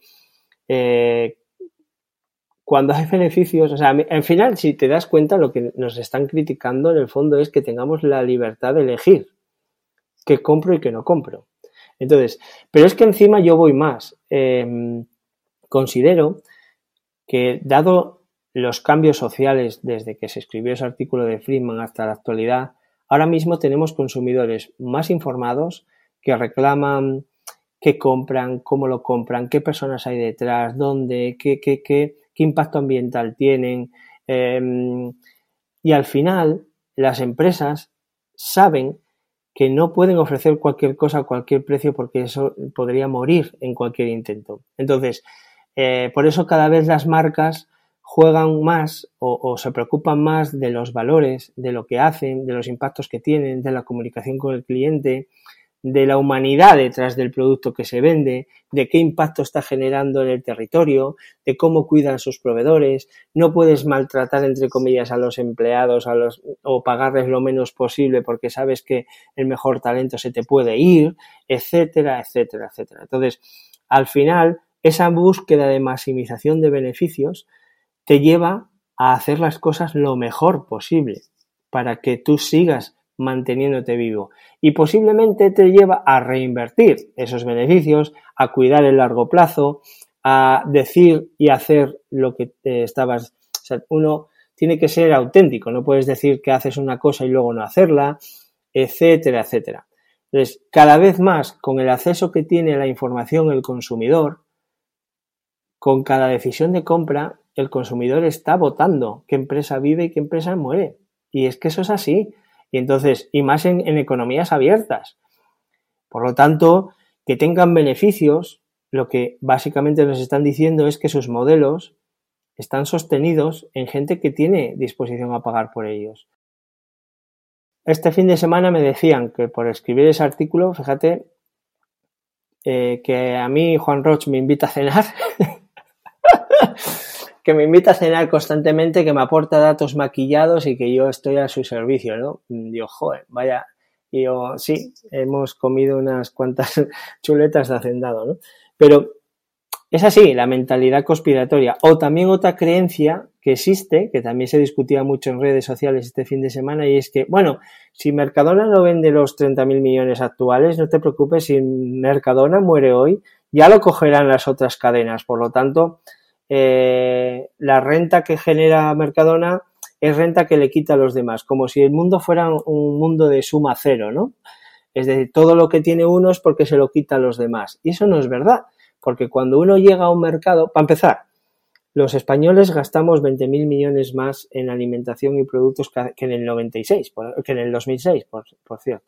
Es decir, el mercado crece, el crecimiento económico existe, eh, pero cuando llega una empresa con un modelo nuevo, que posiblemente esté cambiando las reglas, que esté cuidando al proveedor, que esté em, exigiendo la innovación, que esté sacando una diversidad de productos, etcétera, etcétera, está en esa competencia que está generando, está obligando a los demás a innovar, está obligando a los demás a ofrecerte más mm, diversidad de producto, está obligando a cuidar mejor al cliente, está obligando a una serie de cosas que antes, sin que existiera ese jugador, posiblemente no, no, no había, ¿no?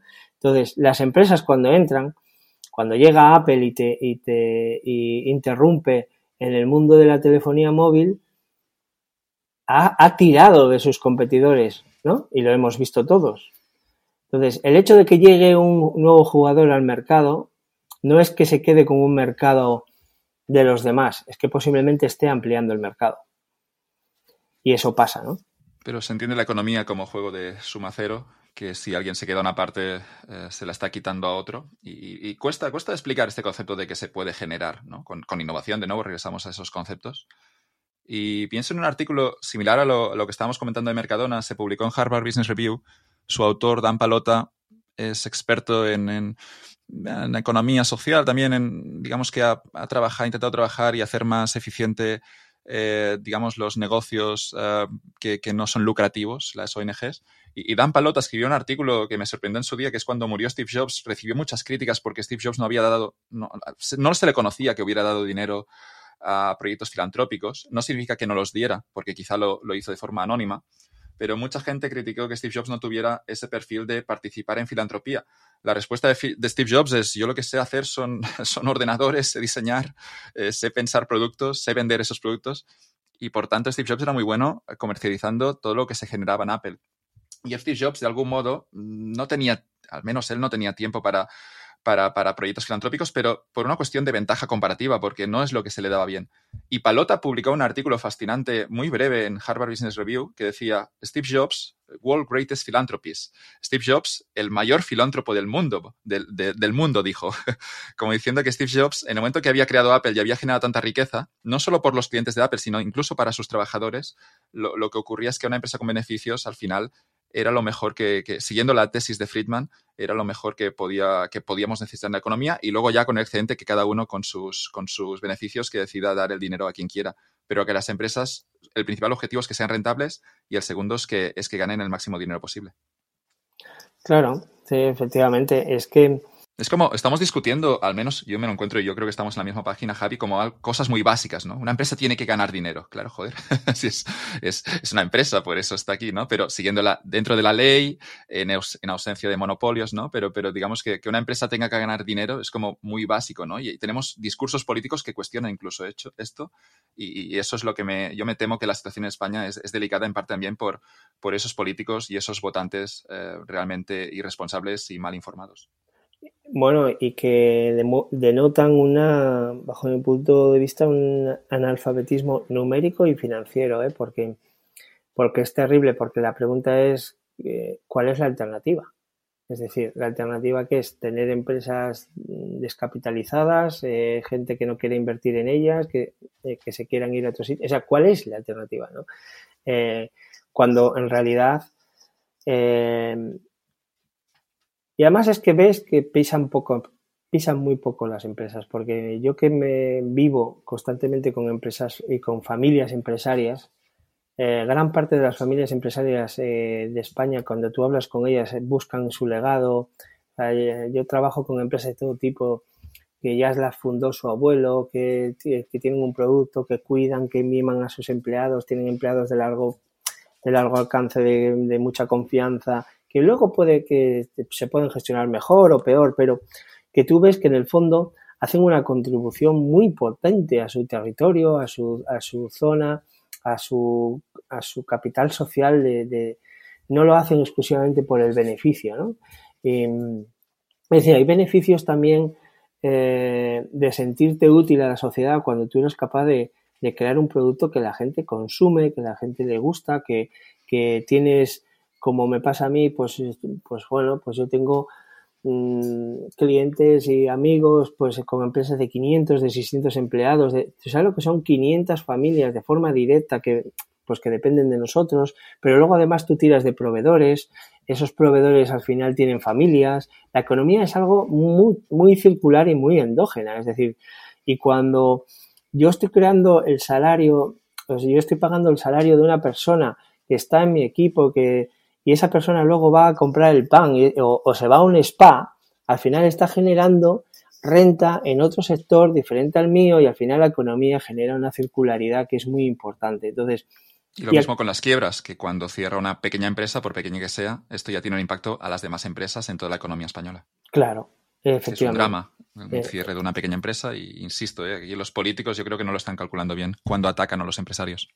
No, y además que es un drama y además es un drama muy silencioso. Mira, yo soy, estoy muy sensibilizado por un tema familiar y por mi hija y demás en temas de, la salud mental y nunca he visto personas más destrozadas que familias empresarias cuando han tenido que cerrar, tomar decisiones de ERTE duras, eh, decir que no pueden pagar a ciertos proveedores. Eh, yo he visto cosas mm, de, patrimonios de personas empresarias que tenían 6, 9 millones de euros para su jubilación y quedarse sin casa y sin nada. Y, claro, al final tiras de proveedores, tiras de dramas, eh, tienes una psicología que muchas veces no estás preparado para ello, estrés, depresiones. Es muy duro estar ahí arriba. Soportar el riesgo de, de que tú no sabes si vas a vender mañana o pasado y no sabes muchas veces si lo que estás invirtiendo va a tener un, va a tener una rentabilidad a largo plazo o no la va a tener etcétera, etcétera, ¿no? Entonces, ese es el tipo, es el tipo de cosas que a mí me preocupan muchísimo y que estoy viendo, ¿no? Entonces, que esto desde un atril, eh, desde un profesor de universidad, em, que no, que está en la política, o desde gente que, que viene del mundo de la lucha, como dice, de clases y tal y cual, y no ser consciente del sufrimiento que hay ahí arriba, mm, me parece me parece algo terrible en, España. Y ya, y ya no te digo grandes empresarios, ¿eh? ya te digo, por ejemplo, startups O, o, pequeños negocios. O sea, tú vas a... Negocios con, un, con dos nóminas a final de mes, pero ya son dos nóminas, ya son dos trabajadores, ya es una responsabilidad y es una presión muy alta el hecho de tener que pagar a final de mes, de tener, saber que llegan esas dos nóminas. Tú, tú vete al comercio de tu esquina y, y, y dedícale 15 minutos a hablar con esa persona que tiene su negocio y sabe que tiene que pagar un alquiler, que tiene que pagar una deuda, que tiene que levantar la persiana y vender X al día y al final eh, se llevan los problemas a casa y bueno, son personas, o sea, tener asociado que tener una empresa es ya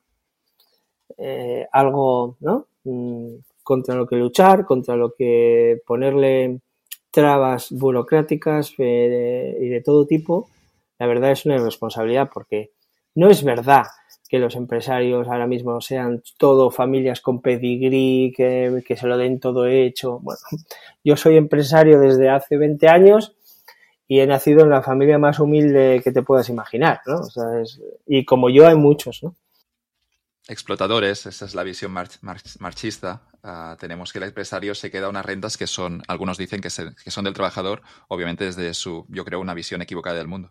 Sí, sobre a mí me hace mucha gracia lo de la plusvalía al empleado, ¿no? Tú le pagas 50, pero te da 70, ¿no?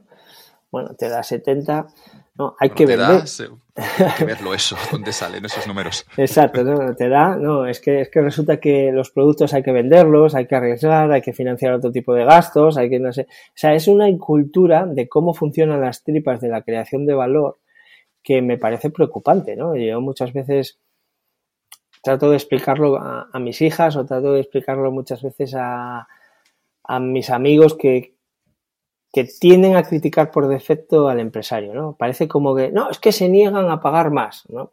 A veces estás planteado que no existe la posibilidad de poder pagar más, es decir, que hay algo más que empleados en una empresa, que hay algo más que gastos y, y muchas veces te enfrentas a, a familias que, que bueno, pues que efectivamente, pues para, para, llevarse algo ellos al bolsillo, pues tienen que sudar mucho la camiseta con un riesgo absolutamente desproporcionado muchas veces.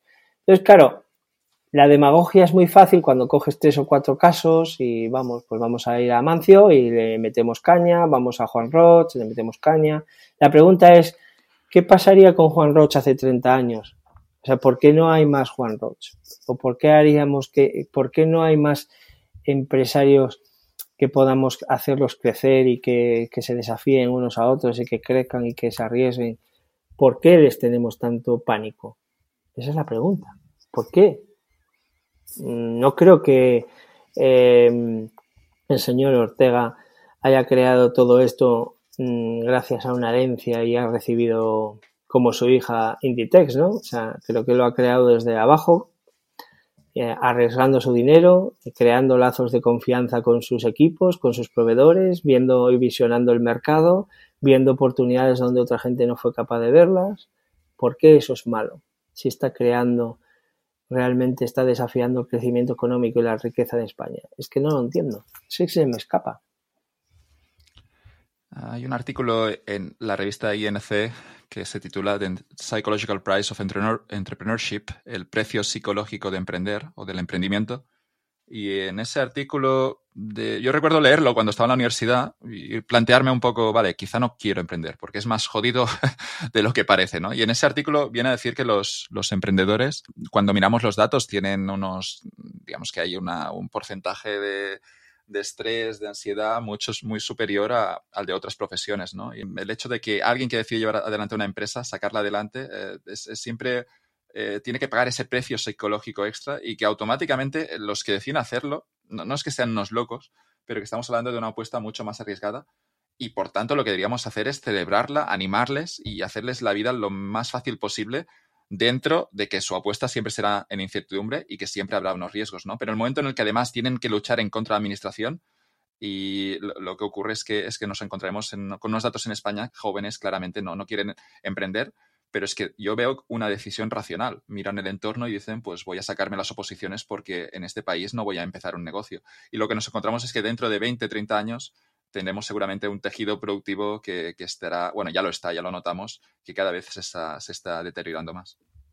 Sí, la verdad que... El artículo ese daba un poco de miedo, ¿eh? porque luego te lo mandaré, pero venía a decir que al final que la decisión de emprender era a nivel de, estudiar los riesgos, todo eso, que era, que era, una decisión como muy temeraria, porque hablábamos de emprendedores de Estados Unidos, pero el hecho de emprender eh, se, paga un precio psicológico enorme, justo esto que estabas describiendo, Javi.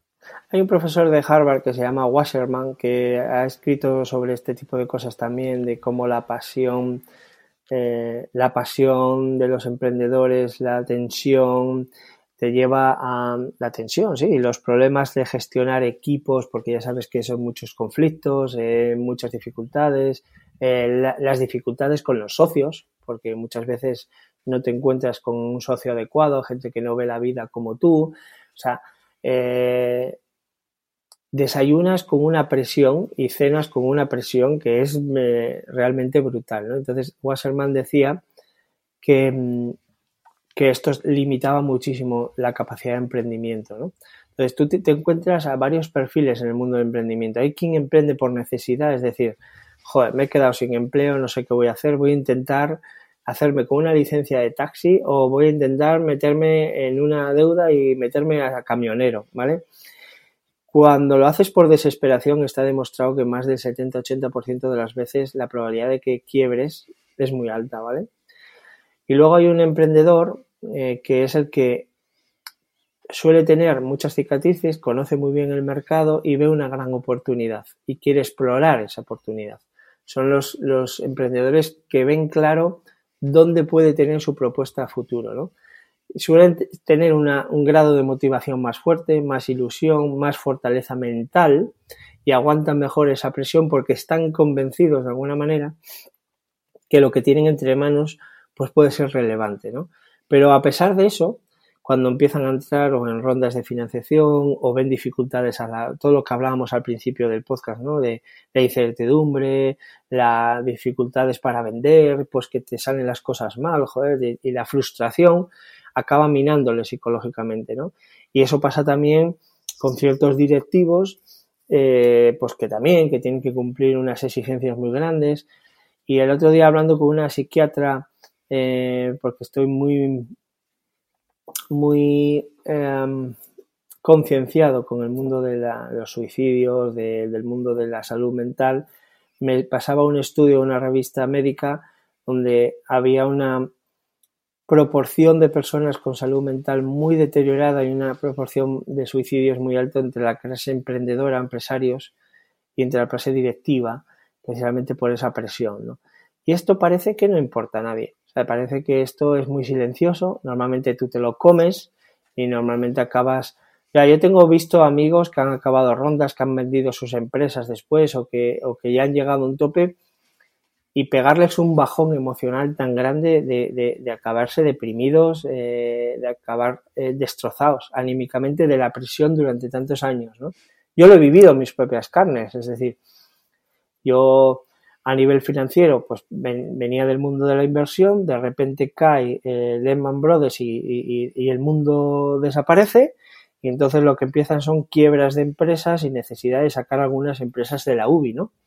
Yo me pasé durante cinco o seis años intentando sacar muchas empresas de la UBI, ayudándoles a refinanciar, ayudándoles a sacar cosas, ¿no? Y claro, yo tengo una personalidad que soy muy sensible, muy empático, y entonces la, cuestión es que esa, esa tensión de muchas familias yo me la llevaba a casa, al sentido de decir, ostras, te llamaban y decir, joder Javi, sacaremos esta refinanciación adelante porque si no vamos a morir todos. O vamos a morir, o vamos a cerrar, vamos a tener un ERTE de 400. Han sido momentos muy duros, de muchos dramas familiares, eh, que has contado muy poco, de gente que se ha quedado en la calle, de, bueno, pues de empleados, pero también de familias que lo han arriesgado todo.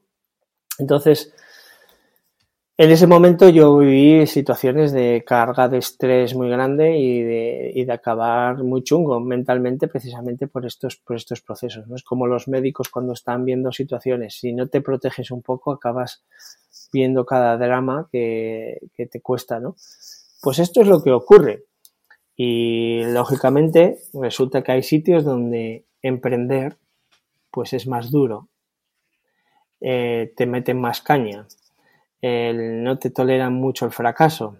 Como, te, como tengas una quiebra en España, no, levantas, no levantes un euro de deuda más en tu sistema bancario en la vida, porque te meten en 50.000 listas y lo he visto muchas veces.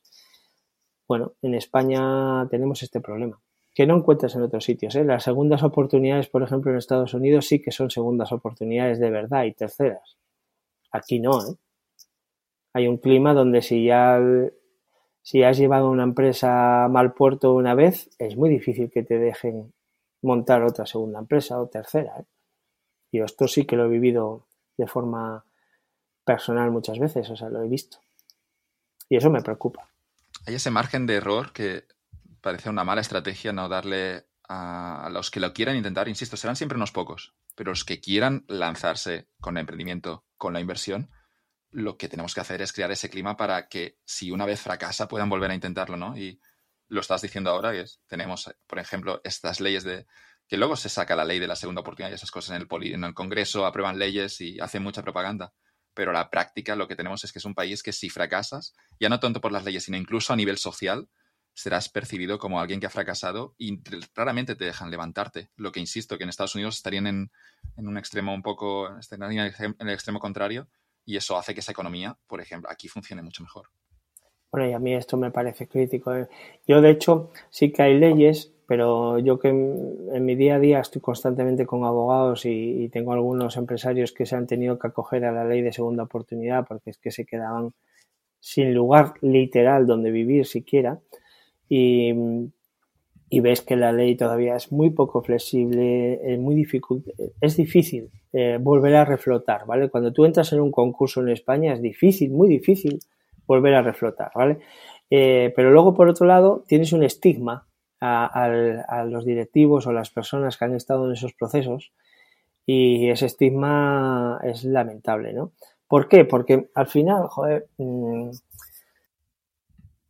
es muy difícil coger, tener una idea y llevarla al mercado y no, y no fracasar nunca, es complejo porque te tienes que, estás siempre en un hilo, en un alambre que, tiene esa complejidad. Y no todo el mundo vale para ser emprendedor, porque hay que tener. Ser emprendedor no es, no simplemente crear una empresa, es un estilo de vida, es una forma de ver la vida donde tú estás desafiando constantemente eh, el status quo que estás viviendo y a mí me encantaría que, hubiese muchísimos más emprendedores que los hay en las compañías donde eres un asalariado, pero que al final eh, esas ideas emprendedoras y esa capacidad de emprendimiento acabe revitalizando las grandes empresas todavía más, ¿no? Que es que muchas veces es lo que yo te comentaba antes de que esa capacidad de emprendimiento personal se frena, ¿no? Pero luego no veo otra posibilidad que, seguir fomentando los climas institucionales. O sea, yo creo que le prestamos muy poca atención. Estamos todo el día haciendo leyes, regulando. Este es uno de los países que más eh, hojas de BOE publica en Europa. Sin embargo, eh, no eh, tenemos la obsesión de cómo creamos el clima para facilitar las cosas y socialmente más. Entonces, cuando alguien que está en las instituciones sale a cortarle la cabeza a cualquier empresario de turno, eh, cuando constantemente los empresarios son los malos de la película, cuando, pues hombre, tú, tú lo que estás haciendo es transmitir mensajes, señales de que no tenemos un caldo de cultivo y social eh, que te respeten por ello, ¿no? Entonces, si no apostamos por nuestros emprendedores y por la gente que tenga ideas para desafiar el mercado, ya no sé cómo mm, vamos a crear una economía productiva. Es como el que no considere que hacer deporte, tener una vida saludable, pues le ayuda a vivir con una mayor calidad de vida. Pues, pues lo mismo, ¿no? al final nuestra calidad de vida va a depender de la cantidad de, de emprendedores que nazcan sobre todo, pero luego sobre todo, sobre todo, que se desarrollen, que crezcan y que sean cada vez más globales. Si no estamos pensando en un país en clave global de emprendimiento, de atraer talento, etcétera, etcétera, acabaremos siendo un país de pizzas y un país de low cost y un país donde nadie querrá poner una idea en marcha. Y lloraremos cada vez que la gente se vaya de país a emprender a otros sitios. Entonces, eh, no, ¿y por qué ocurre, no? Bueno, pues Quizás deberíamos de tener un ministerio para exclusivamente pensar en cómo ocurre y cómo quitar. Eh, cada vez que sale una ley, cómo hacemos para quitar otra ley y cómo hacemos para facilitar que haya un caldo proactivo, ¿no? No, les des ideas sobre más ministerios que van a sumar otro. No, no creo que sea. Insisto que sé que tienes buenas intenciones, Javi, pero lo último que necesita este país es otro ministerio ahora mismo. Aunque sea de emprendedores, ¿no? Eh, me gustó, a mí me gustó la, en, la, serie de West Wing, el ala oeste de la Casa Blanca. En la última temporada hay un debate entre, entre los dos aspirantes a la presidencia. Eh, creo que se llamaban Santos y Vinick. Santos sería el equivalente, era alguien un poco inspirado en Obama era el demócrata, y que era el republicano, un señor mayor y con, ideas conservadoras y liberales a nivel económico. Y, siempre me gustó un momento de ese debate, en ese guion de Sorkin, que lo que ocurre es que le dicen, primero le preguntan, ¿cuántos, cuántos puestos de trabajo va a crear usted? Y sal, salta el, demócrata y dice, yo voy a crear 10 millones de puestos de trabajo, voy a hacer esto, voy a hacer esto. Y luego le hacen la pregunta a Vinick, a ese republicano más conservador, liberal también, y decía, ¿cuántos puestos de trabajo va a crear? Y dice, cero. y luego se genera un silencio en la audiencia. Y dice, no, no, yo no, yo no voy a crear ningún puesto de trabajo. Dice, yo, yo voy a voy a dejar que los empresarios, los emprendedores puedan trabajar, puedan crear esos puestos, pero yo desde el gobierno no voy a crear ningún puesto de trabajo. Era una argumentación que, insisto, animo a todo el mundo a ver ya la serie completa porque es magnífica, pero esa última temporada, con ese debate electoral, siempre me gustó esa respuesta de yo no voy a crear ningún puesto de trabajo, ¿no? Y aquí pensando el rol de los políticos en la sociedad, está claro que tienen que estar y, no somos anarquistas, ¿no? Pero, que deberían entender, ¿no? De que, el empresario es quien quiere los puestos de trabajo y que una política en la que confrontamos el empresario a diario es una política suicida para un país y me temo que esta es la palabra. Bueno, yo tengo que reconocerte, Joan, que es la serie que he visto ya creo que tres o cuatro veces, tío. Eh... conoces ese debate, ¿no? Lo, hicieron en directo, además. Es que además ese programa está grabado en directo. Hicieron una cosa muy curiosa y había esa tensión, lo verás en las respuestas de los, de los dos actores. Qué, qué joya de serie y, de, y, y, y qué qué maravilla, ¿no? Porque además tiene episodios eh, míticos, eh, con diálogos míticos, o sea, a mí me han surgido un montón de ideas para escribir artículos sobre esa serie, pero efectivamente es que... Bartlett, Nobel de Economía, el presidente. sí, sí, sí, Nobel de Economía, por cierto. Sí, y que jugaba, o sea, tiene un capítulo que yo ponía jaque mate en los despachos porque era como Bartlett iba jugando una partida de ajedrez a medida que iba resolviendo un problema geopolítico. Y bueno, me encanta porque es de una, de una el eh, Sorking es para mí es una capacidad de crear eh, que es maravillosa. Pero eh, la respuesta en realidad es esa. Es que en realidad quien crea los empleados y quien crea riqueza, y tampoco es verdad que haya unos empresarios y nada más. No, al final es todo un mundo interdependiente. Es decir, necesitamos empleados, necesitamos gente con mucho talento, con muchas capacidades, necesitamos gente que visione y que, y que arriesgue su capital y al final una empresa es más que la suma de sus partes. Entonces, al final no se trata de unos contra otros. Al final una persona que es empleada puede acabar siendo empresario después, etcétera, etcétera. O sea, hay mucha, mucha flexibilidad. Lo que, lo que es fundamental es que se cree un clima donde emerjan la capacidad de emprender constantemente o la capacidad de, intentar lanzar al mercado cada vez más global, más interdependiente, más complejo, pues nuevas ideas. Y esas ideas solo van a funcionar si lo que propones es mejor que lo que existía, si propones algo que tiene valor, y eso no se puede frenar nunca, es efectivamente suicida. La pregunta es cómo nos gusta eh, pegarnos tiros al, pie, o sea, y, y luego creo que en el fondo está en algo que, la gente compra con demasiada facilidad, que es el suma cero, ¿no? Es decir, el suma cero que hablabas tú antes eh, se compra con demasiada facilidad. Es decir, todo lo que consigue esta persona lo hace a costa de los demás. No, pues da la casualidad que a veces uno más uno, pues igual a veces dan tres en, en el mundo de los negocios y la economía endógena y de la capacidad. Y eso está muy estudiado desde Paul Romer eh, en adelante, ¿no? Cómo la capacidad, el mundo de la economía, la economía y la tecnología son como las recetas. Al final, con los mismos ingredientes hay gente que consigue hacer más cosas, proponer más ideas, más platos, más darle un revolcón a esa cocina. Y eso es lo que Paul Romer nos dice que las economías donde se crean más ideas para crear más recetas y más platos y hay más empresarios para llevarlas al mercado, esas economías generan una mayor renta per cápita en el mundo y lo llevan haciendo durante más de 200 años sin parar.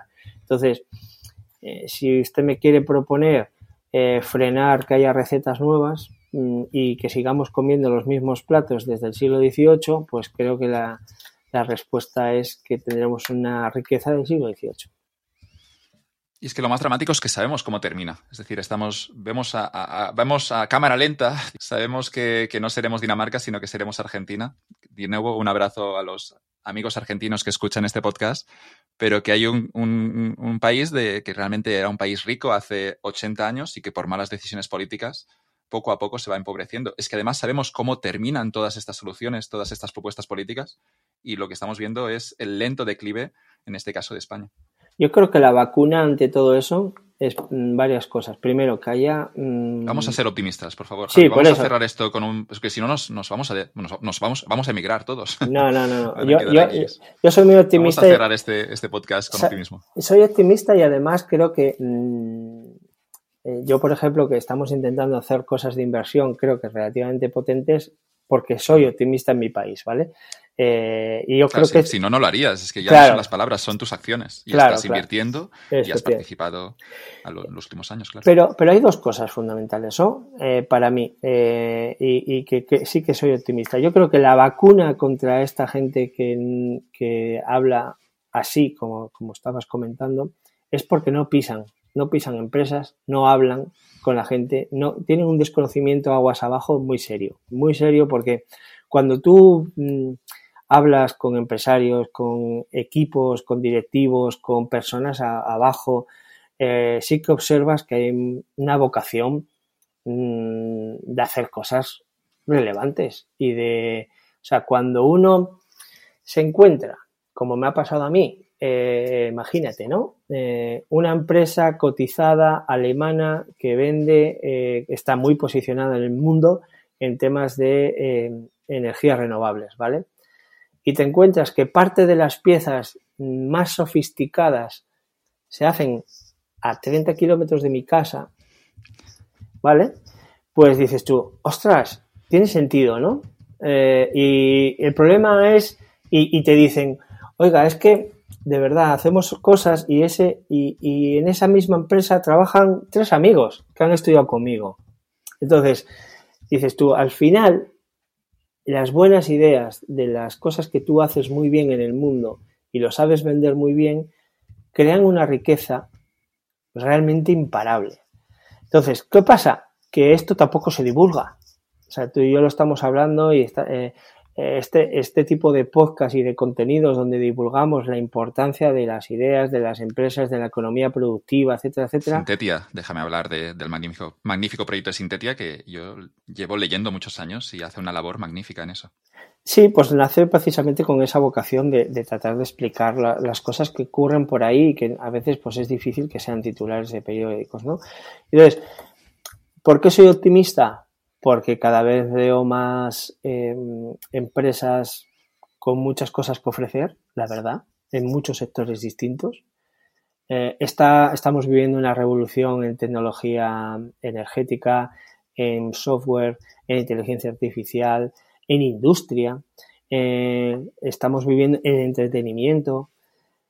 Y claro, tener ver esos proyectos con esa pasión de, los, em, de las empresas en las que estoy viendo constantemente, que conoces hasta los tornillos, que ves a sus equipos, que ves a cómo la gente está motivada porque lo que están haciendo acaba vendiéndose en Nueva York, desde España, eh, y porque quieren seguir conquistando mercados.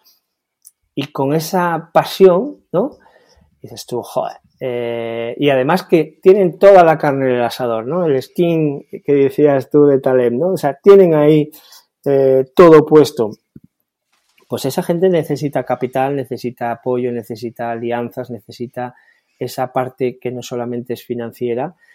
Y, yo lo que estoy observando es que no solamente me lo creo, sino que veo los resultados y veo que hay empresas que tienen mucho potencial. Y a mí lo que más me duele es que mientras son silenciosas y no están en los medios y no hacen nada, pues bueno, parece que pasan de ellas.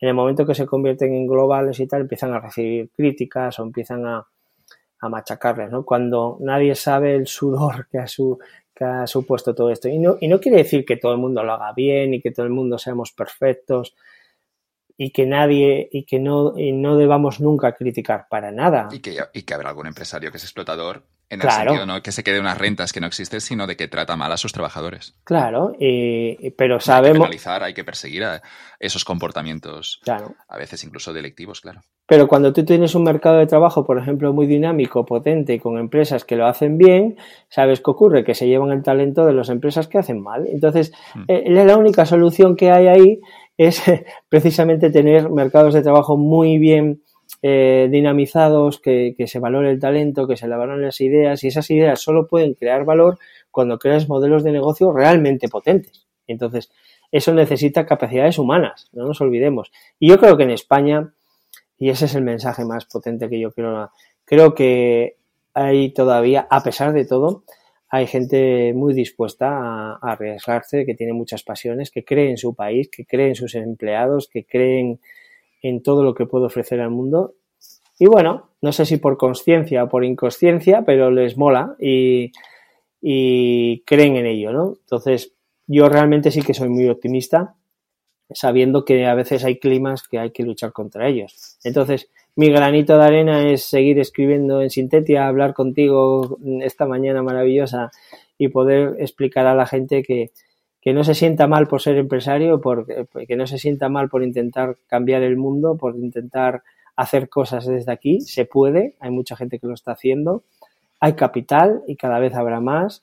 Eh, y bueno, eh, lo más importante es nunca se olvide de las personas y cuídelas porque es el único activo que realmente no se puede imitar. Entonces, para mí es fundamental. Bonito y necesario mensaje. Pondré en las notas todos los, libros y, los artículos que has mencionado y, que has escrito. Y decirte, Javi, que, tenemos que ir, que tenemos eh, hora en el restaurante, que el chuletón que nos ha pagado Juan Roch por hablar de él en este podcast Así que tenemos que irnos rápido porque Juan Rocha ha pagado esta, este almuerzo. Y debe ser demasiado austero, ¿eh? por, lo que me dicen. El champán ya nos lo deja pagar a nosotros, ya no nos lo paga él. Nadie paga nada aquí, no, no está, está, yo simple, yo es que de verdad que estoy, no sé si la palabra es agradecido, pero yo sí, yo creo que sí, con algunos empresarios que, que se juegan su patrimonio por lo que hemos escrito en este podcast. Realmente yo sí que tengo una sensación de agradecimiento hacia esa gente que, se lo está jugando para sacar adelante sus proyectos personales, sean empresarios pequeños o grandes. Yo creo que ha quedado una defensa bonita, sobre todo por tu, por tu, por tu experiencia, Javi, por todo lo que has visto, por lo que has sufrido, por lo que has vivido, de, de la necesidad de tratar o de cuidar a los empresarios en cualquier economía. Pues sí, y, bueno, sé por tus oyentes, porque tengo muchos amigos oyentes de este podcast que, este discurso pues mm, nos ayudarán a transferirlo y a, que se, que se amplifique y creo que es necesario porque es la única manera de tener de verdad un país moderno, un país puntero, con mucho potencial que parece que, no estamos dispuestos a, a, exprimir ese potencial, pero bueno, al final seremos las personas una vez más, porque hay un recurso ilimitado eh, y que este sí que es renovable de verdad, que es el conocimiento. Y, el conocimiento se crea con incentivos, con interacciones, con personas, con motivaciones. Entonces, seguimos alimentando eso porque eso es nuestro futuro.